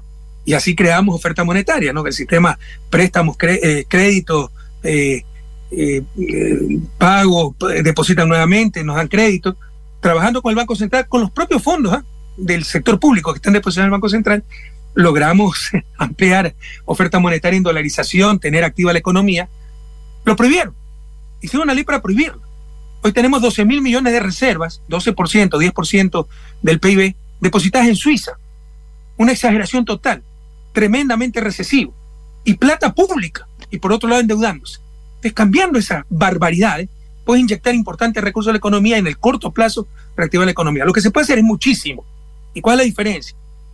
El resto puede hablar cualquier tontería, puede prometer cualquier cosa. Nosotros ya lo hicimos y ahí están las evidencias. ¿Habla? Sí, para poder desarrollar esta, este proyecto, retomar, mejor dicho, este proyecto con estos lineamientos, al igual que en los otros países que está gobernando, como vos decís, todavía con gobiernos débiles, pero pueden cambiar las perspectivas creo que compartimos la idea si reforzamos los proyectos de integración regional. Vuelvo al tema que te planteaba Telma. Eh, la novedad en esta semana fue que se dio un paso más con la cumbre de presidentes que se hizo en... Me olvidé de contestar esa parte, sí, lo siento. Claro, la, pregunta apuntaba a eso. ¿Qué, qué proyectos eh, ves posible en todo caso? ¿Qué forma eh, eh, según tu parecer, podría tomar este relanzamiento de la integridad, de la, la, integración de la unidad latinoamericana y qué proyectos para vos serían viables ahora, en el corto plazo, para dar los primeros pasos en cuanto a, por ejemplo, la moneda común que planteó Lula o, bueno, para ir a la desdolarización, en, fin, ¿qué, ¿qué proyectos ves viables y cuáles no en todo caso y qué forma debería tener este relanzamiento? Déjeme completar la reflexión anterior porque quedó tal vez flotando en la atmósfera, ¿por qué tener las reservas en Suiza, 12 mil millones? Porque eso sirve de respaldo, de garantía para deuda externa. Y los tenedores de deuda son los mismos banqueros que están en el poder. De todo en función de sus intereses, así tengan quebrado el país. Bueno, por eso es tan importante. Gobierno, ojalá que ya nos cambiemos ese chip de que porque es rico no va a robar. La codicia aumenta con la cantidad de dinero. Mientras más dinero se tiene, más quieren más dinero. ¿no? Que porque es buen empresario va a ser buen estadista. Ser estadista es totalmente diferente a ser empresario empresario, si es buen empresario, porque ni siquiera eso en América Latina, ojalá yo, hubiera querido tener empresarios capitalistas verdaderamente, que buscan la rentabilidad. No, eran empresarios criollos, que buscan el poder, verticalidad, dominar. Y si tiene un gobierno al cual no dominan, va a hacer todo lo posible para desestabilizar. Ahora, no le falta razón, así nos han dominado y explotado 200 años. Pero en todo caso, eh, que un buen empresario, un buen gerente va a ser un buen gobernante, son lógicas totalmente distintas acá a nivel empresarial es la rentabilidad financiera, a nivel de Estado es el bien común, que no se expresa necesariamente rentabilidad financiera. ¿Cuál es la rentabilidad de un monumento? Entonces hay que hacer monumento. Eh, ojalá aprendamos de la dolorosa, muy dolorosa experiencia que han atravesado algunos países, me refiero sobre todo a Ecuador. Eh, mira, sobre lo de Brasilia, eh, primero la admiración y felicitación a Lula. Lula es un gran integracionista. Yo creo que se está retomando la integración sudamericana, sobre todo a pasos agigantados, y gracias, entre otros, a personas como Lula.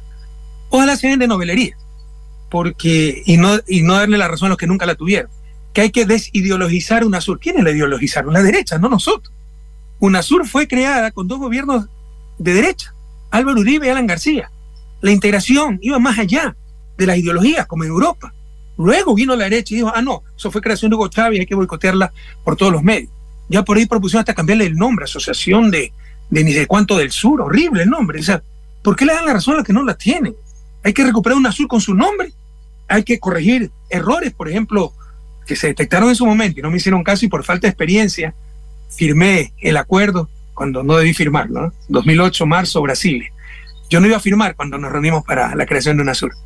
Y me invita Lula, yo tenía un año apenas de gobierno, Lula, Evo y Chávez un desayuno le digo, miren, esto, esto, esto va a ser fatal. Por ejemplo, la regla del consenso.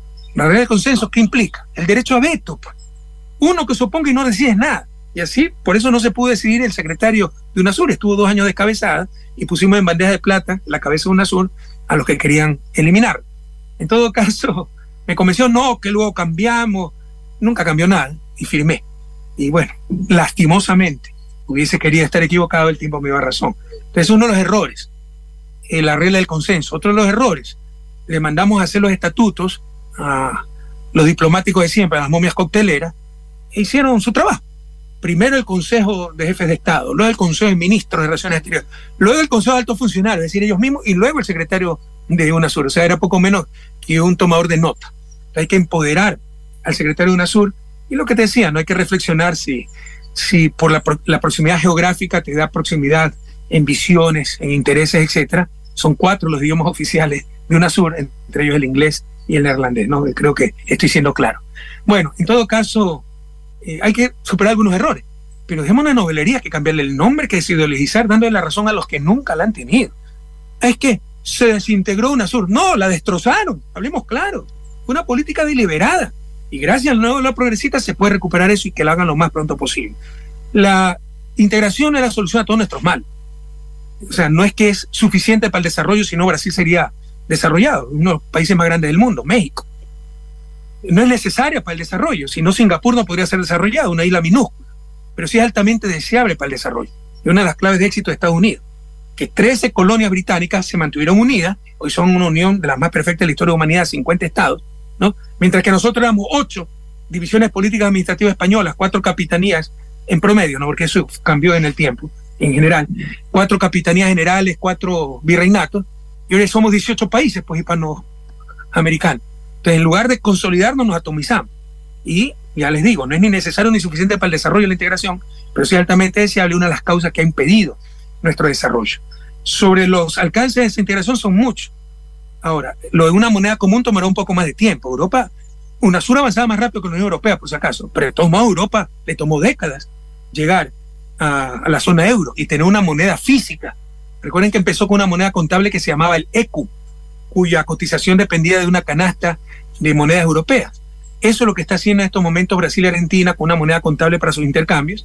Podríamos en un primer momento generalizar eso para no depender del dólar, una moneda contable, y con el tiempo ir a esa moneda real, para lo cual se requieren algunas cosas técnicas, por ejemplo, coincidencia de ciclos económicos que los tienen los países sudamericanos, que tienen estructuras económicas similares, y si no se tiene esa coincidencia, movilidad de la fuerza laboral, que también la podemos tener, pese a la coincidencia de nuestro ciclo. Con América Central no tenemos coincidencia de ciclo, cuidado. Pero entre América del Sur, en su gran mayoría sí. Y más la, la movilidad de la fuerza laboral, eso puede minimizar las rigideces de tener una moneda común, ¿ah? que es lo que tiene Europa. Porque dolarizar es importar una moneda extranjera unilateralmente. Una cosa es moneda común, otra cosa es dolarización unilateral, eso sí es una locura. Entonces, para ir a esa moneda común. Y también se requiere otros aspectos, ¿no? Por ejemplo, armonización de políticas fiscales, fondos de compensación, porque habrá países que requieren más inversión pública porque tienen más falencias y no pueden eh, expandir su gasto fiscal, entonces vienen esos fondos, como hizo Europa. Europa trazó un camino muy importante y es un ejemplo para nosotros, porque ellos son 28, ya son 27, se salieron para variar los británicos, pero diferentes sistemas políticos, diferentes religiones, diferentes culturas, diferentes eh, intereses. Países que hace unas décadas se mataban por millones en las guerras mundiales y tuvieron la voluntad política unirse. Y son una zona monetaria única. ¿no? Entonces trazaron un camino que es valedero. Entonces podemos servirnos muchísimo y mañana, dicho sea de paso, tengo, bueno, este programa se va a emitir el sábado, miércoles de esta semana he tenido una conferencia en el Parlamento precisamente sobre eso. ¿no? Entonces podemos aprender mucho de la experiencia europea. Rafael, hacemos una última pausa para nuestros oyentes. Estamos conversando con el expresidente Rafael Correa, una panorámica interesantísima sobre la situación actual en América Latina y Ecuador. Un minuto y ya volvemos. Atilio Borón, Telma Luzani, Federico Montero, Paula Clasco, Marcelo Rodríguez, Florencia Turci Colombo. Diálogo Internacional en AM530. Somos Radio. Estamos de regreso con el presidente Correa. Eh, más preguntas. Yo tendría una, a ver si los demás también, por favor, me avisan este, para participar. ¿Qué lección sacarías, Rafael, del resultado de la última elección en España? ¿Hay algo que podemos aprender de eso o no? Sí, yo creo que muchísimo. Y es un error que cometemos también, que se cometió en Chile. Eh, por ejemplo, gran parte del problema son los grupos identitarios, como los llaman ahora, ¿no? Grupos específicos con reivindicaciones probablemente muy legítimas, pero que no son las reivindicaciones de todos. Las elecciones se logran con las mayorías. No, no contentando mucho a poco, sino contentando en lo posible mucho, pero si no se puede, aunque sea poco, pero las grandes mayorías. Y debemos saber ser estratégicos. Primero poner las grandes rocas y después las rocas pequeñitas que van a entrar entre las grietas que dejan las grandes rocas y entra todo. Pero si es lo contrario, vamos a tener menos espacio. Entonces, eh, Sí, yo creo que en algunas cosas, eh, reivindicaciones de estos grupos identitarios, eh, las cuestiones de género, todas estas cuestiones han ido demasiado lejos y han generado rechazo en la sociedad española como lo generado en Chile. Los chilenos querían una nueva constitución, pero no quisieron la constitución que hizo una supuesta mayoría de izquierda, que en verdad era izquierda con grupos identitarios, que impusieron su agenda. Y su agenda maximalista, ni siquiera de mínimo. En análisis normativo, es mucho más sencillo llegar a consensos de mínimos que consensos de máximo. De hecho, es imposible llegar a consensos de máximo. Ni siquiera óptimo, ¿no? Todo esto es muy complicado. Pero no se conforman con lo mínimo, apuntan a lo máximo. Entonces salieron muy contentos de la constitución que habían escrito y fueron y fue rechazada abrumadoramente en las urnas. Y hoy miren, estamos en el peor de los mundos, ¿no? Se llama nuevamente un proceso para construir la constitución y dos terceras partes la gana, no la derecha, la extrema derecha. Eso no sirve de experiencia.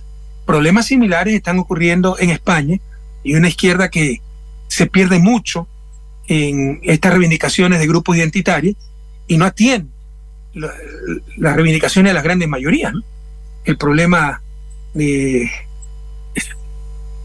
el problema de la inseguridad, los problemas económicos que siempre existen, el problema educativo, el problema ambiental, etcétera.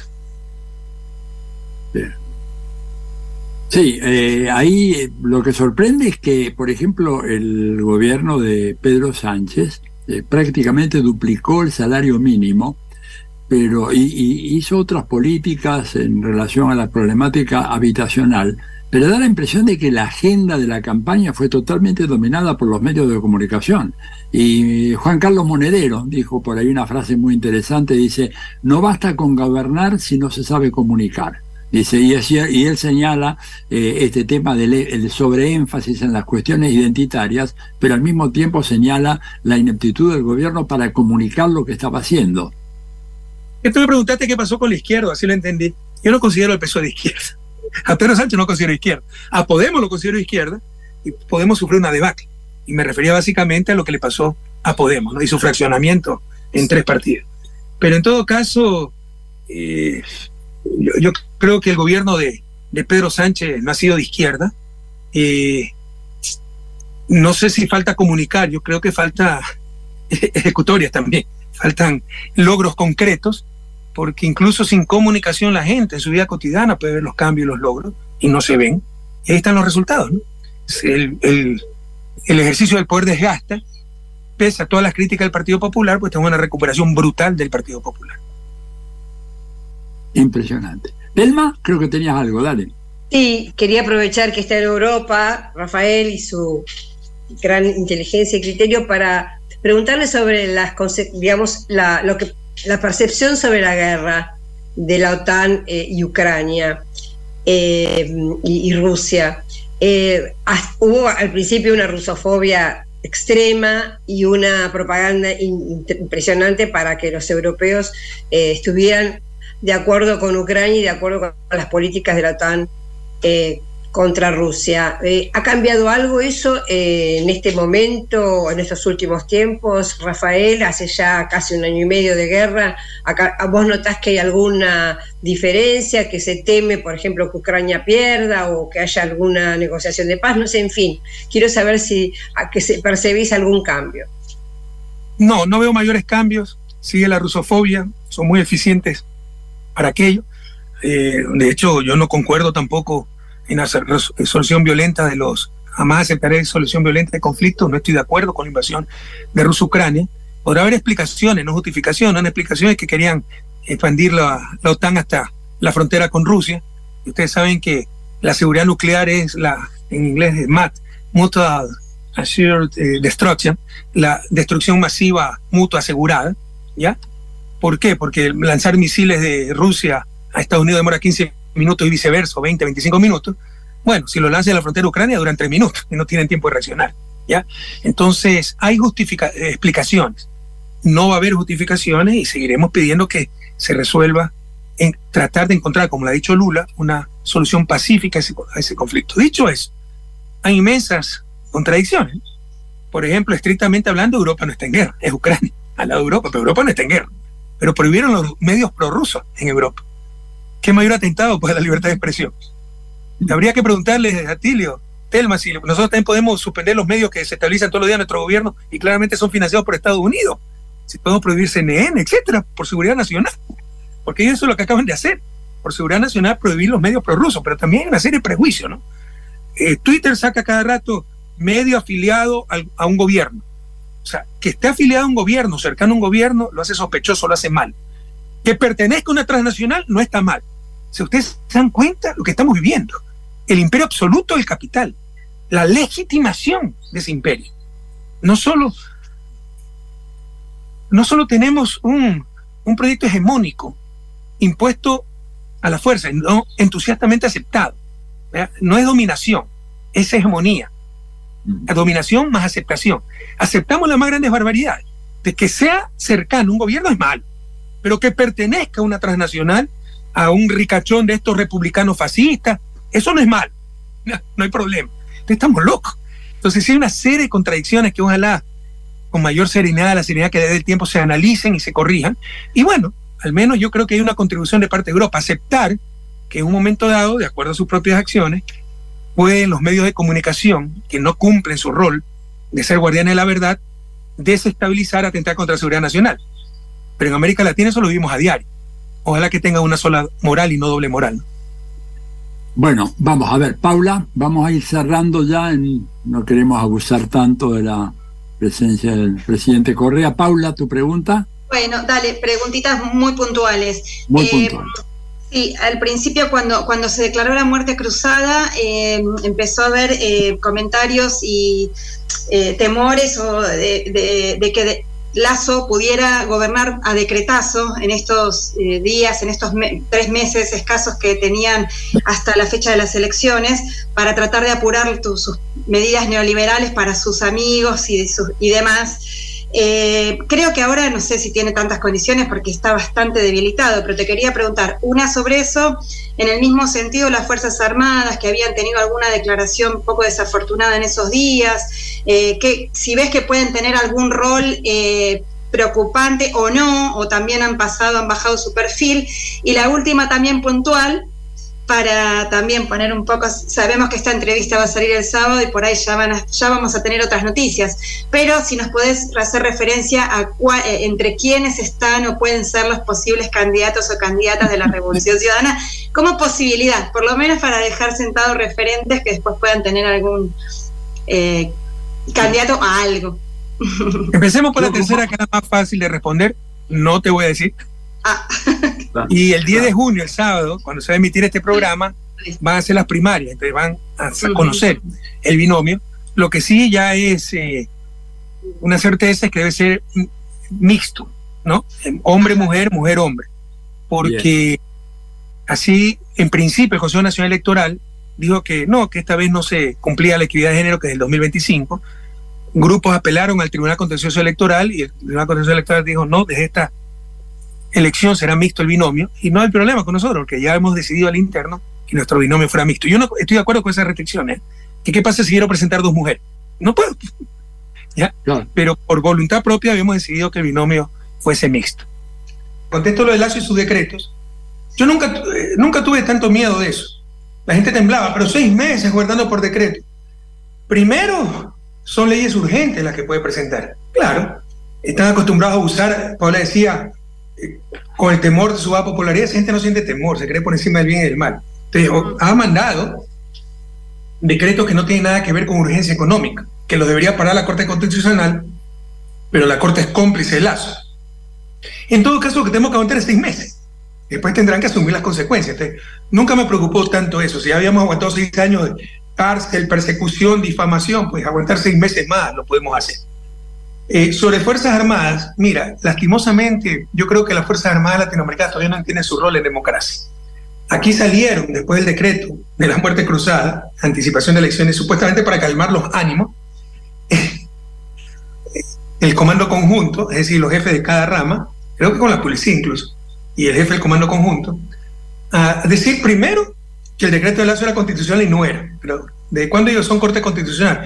Y segundo, decir que ellos van a hacer respetar la constitución, el orden público. ¿Y por qué no tienen que decir eso si es su deber? Es como que si los médicos salgan a decir, y nosotros vamos a seguir curando, y los profesores, nosotros vamos a seguir, seguir enseñando, y los bomberos vamos a seguir apagando incendios. O sea, si entendieran su rol en la democracia, no tendrían que salir a decir nada.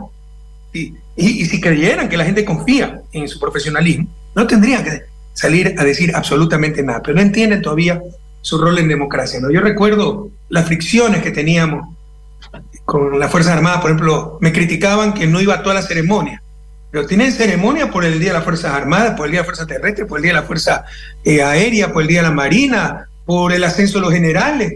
Y uno tiene otras cosas que hacer. Pues, va a una ceremonia, va a dos, pero ya después de 20. Ya, ya es un poco cansado, ¿no? Pero se resentían por eso. Se resentían porque no exaltaba a las Fuerzas Armadas. Son cosas que no comprendo. Va más allá de mi capacidad de entendimiento. ¿Por qué tengo que exaltar a profesionales que están siendo pagados y bien pagados? Son las Fuerzas Armadas mejor pagadas de la región para que cumplan su deber, no lo entienden. En una guerra, eh, actos de heroísmo, por supuesto, se el primero en felicitar, siempre admirado a los héroes del CENEPA. Y por hacer lo que tienen que hacer, pero están acostumbrados a eso, ¿no? Y ustedes son los máximos, las gloriosas Fuerzas Armadas. Eso va más allá de mi capacidad de entendimiento. En los discursos, ¿no? Y nosotros somos la espina dorsal de, la República, en los comandantes. Y somos los guardianes de la Constitución. Luego iba a hablar yo Mira, la espina dorsal somos todos, pues los obreros, los médicos, los profesionales, los campeones, somos todos. ¿no? Y los guardianes de la Constitución es el pueblo ecuatoriano, no son las Fuerzas Armadas. por eso no me quieren mucho.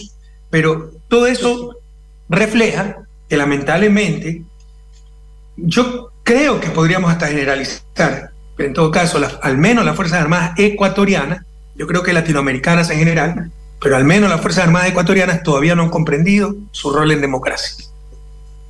Rafael, ya en despedida porque hemos abusado de tu tiempo, una última palabra que nos digas por favor sobre el caso Julián Assange, o simplemente que manifiestes tu sentimiento ante este en el Día del Periodista, ¿no es cierto? Nada menos. Pero qué sentimiento.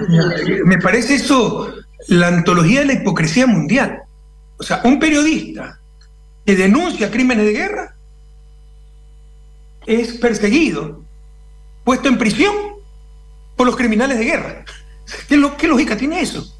Pero eso debería escandalizar a las futuras generaciones durante siglos. Y aparentemente no pasa nada. Es, un caso de hipocresía extrema. Además que Julian, Assange técnicamente no fue el que publicó la información, fue el que suministró la información. Lo que publicaron fue New York Times, The Guardian, El País, The Spiegel, etc. ¿Por qué no se van contra esos medios? Se van contra el eslabón más débil de la cadena. Entonces me parece un crimen lo que se ha hecho contra Julian Assange y una antología, como te decía, la hipocresía política de ciertos países y del periodismo. Porque no nos engañemos, ahora están reaccionando ciertos sectores periodísticos, pero durante muchos años esos periodistas dejaron solos, solo a Julian Assange. Absolutamente solo. Muchísimas gracias. Pasó Rafael Correa por Diálogo Internacional. Hasta muy pronto y seguiremos en contacto, Rafael. Y suerte el sábado. Un abrazo, queridos amigos, y un abrazo a Argentina. Muchos campeonatos mundiales más. Un abrazo. Abrazos, Rafael. Hasta pronto. Diálogo Internacional. Hasta las 20 en AM530. Somos Radio. Bueno, qué interesante esta entrevista. Espero que muchas y muchos la escuchen. Se nos va el programa. Agradecemos muchísimo a nuestros oyentes. Ahora vamos a leer unos mensajitos, pero antes, Telmi, es importante que lo que vas a decir ahora de hoy. Hoy es el 10 de junio, día de la afirmación de los derechos argentinos sobre Malvinas, Georgia del Sur, Sandwich del Sur y espacios marítimos circundantes. ¿Por qué? Porque un 10 de junio de 1829, o sea, hace 194 años, el, entonces gobernador de la provincia de Buenos Aires, que era Martín Rodríguez, eh, tomó una decisión soberana importantísima y es decidir promulgar un decreto por el cual se nombraba a un comandante político y militar para las islas y para los territorios adyacentes. Ese gobernador, como sabemos, fue Luis Bernet, que se instaló inmediatamente hasta 1833 cuando los piratas de la corona británica usurparon las islas. Así que hoy, hace 194 años, dimos este paso importantísimo de la soberanía y por eso es el día de la afirmación de los derechos argentinos sobre las islas, sobre Georgia del Sur, Sandwich del Sur y espacios marítimos circundantes. Excelente. Bueno, mensajitos, eh, agradecemos. Ah, basamos un chivo de, de Oscar de Ragos Mejía que invita a una obra de teatro, La Divina Lengua. Dice el 22 de junio en el Teatro Picadero. Bueno, muchas gracias por la invitación. Sergio de las Heras, que también siempre nos escribe, eh, nos saluda, muchísimas gracias. También Graciela de Mendoza. Eh, bueno, nos manda. No, ya lo habíamos, ya lo habíamos dicho, de Graciela. Bueno, acá tenemos también otro chivo de nuestra siempre oyente, eh, Rosa Entel, que también nos manda un chivo van a, a ver, acá está, eh, un cine debate en el Premier Solidario, en el Club Premier, el 17 de junio a las 5 horas. Ella coordina muy bien, abrazos, éxitos con la actividad. Abel de, la Ferrere también mm, nos dice... Eh, bueno, le mandamos acá un, largo mensajito que no, no tenemos tiempo de leer, pero te agradecemos mucho, lo estamos leyendo. Le manda saludos a Correa, que bien. Fernando de Quilmes también, muchísimas gracias. Vamos, Petro, apoya al compañero eh, Rafael Correa. También, eh, a ver, esta compañera no nos deja el nombre. Bueno, acá Marcelo de Berizo, sí, te mandamos un abrazo muy grande también. Saluda a Rafael Correa. También em, Acá hay un mensaje del doctor González Río, también hablando del tema de Jujuy. Recordemos, bueno, sí, en Jujuy hay una pueblada importante. Y ya está, se nos va el programa. Solamente agradecemos a eh, nuestra producción, a Pablo Barata en la operación técnica, a Juan Pifierro, nuestro productor de la radio de AM530, al equipo de Radio UNDAB, Noelia Giorgi, Mario Giorgi. Eh, Rodolfo Amawi, también a Lalo Recanatini, a Lucía Así que solamente agradecer a nuestras repetidoras hermanas también de Argentina y de, Venezuela. Y quédense escuchando, no se pierdan. El tango será popular o no será nada. Hasta el sábado que viene y hasta la victoria siempre. AM530. Somos Radio.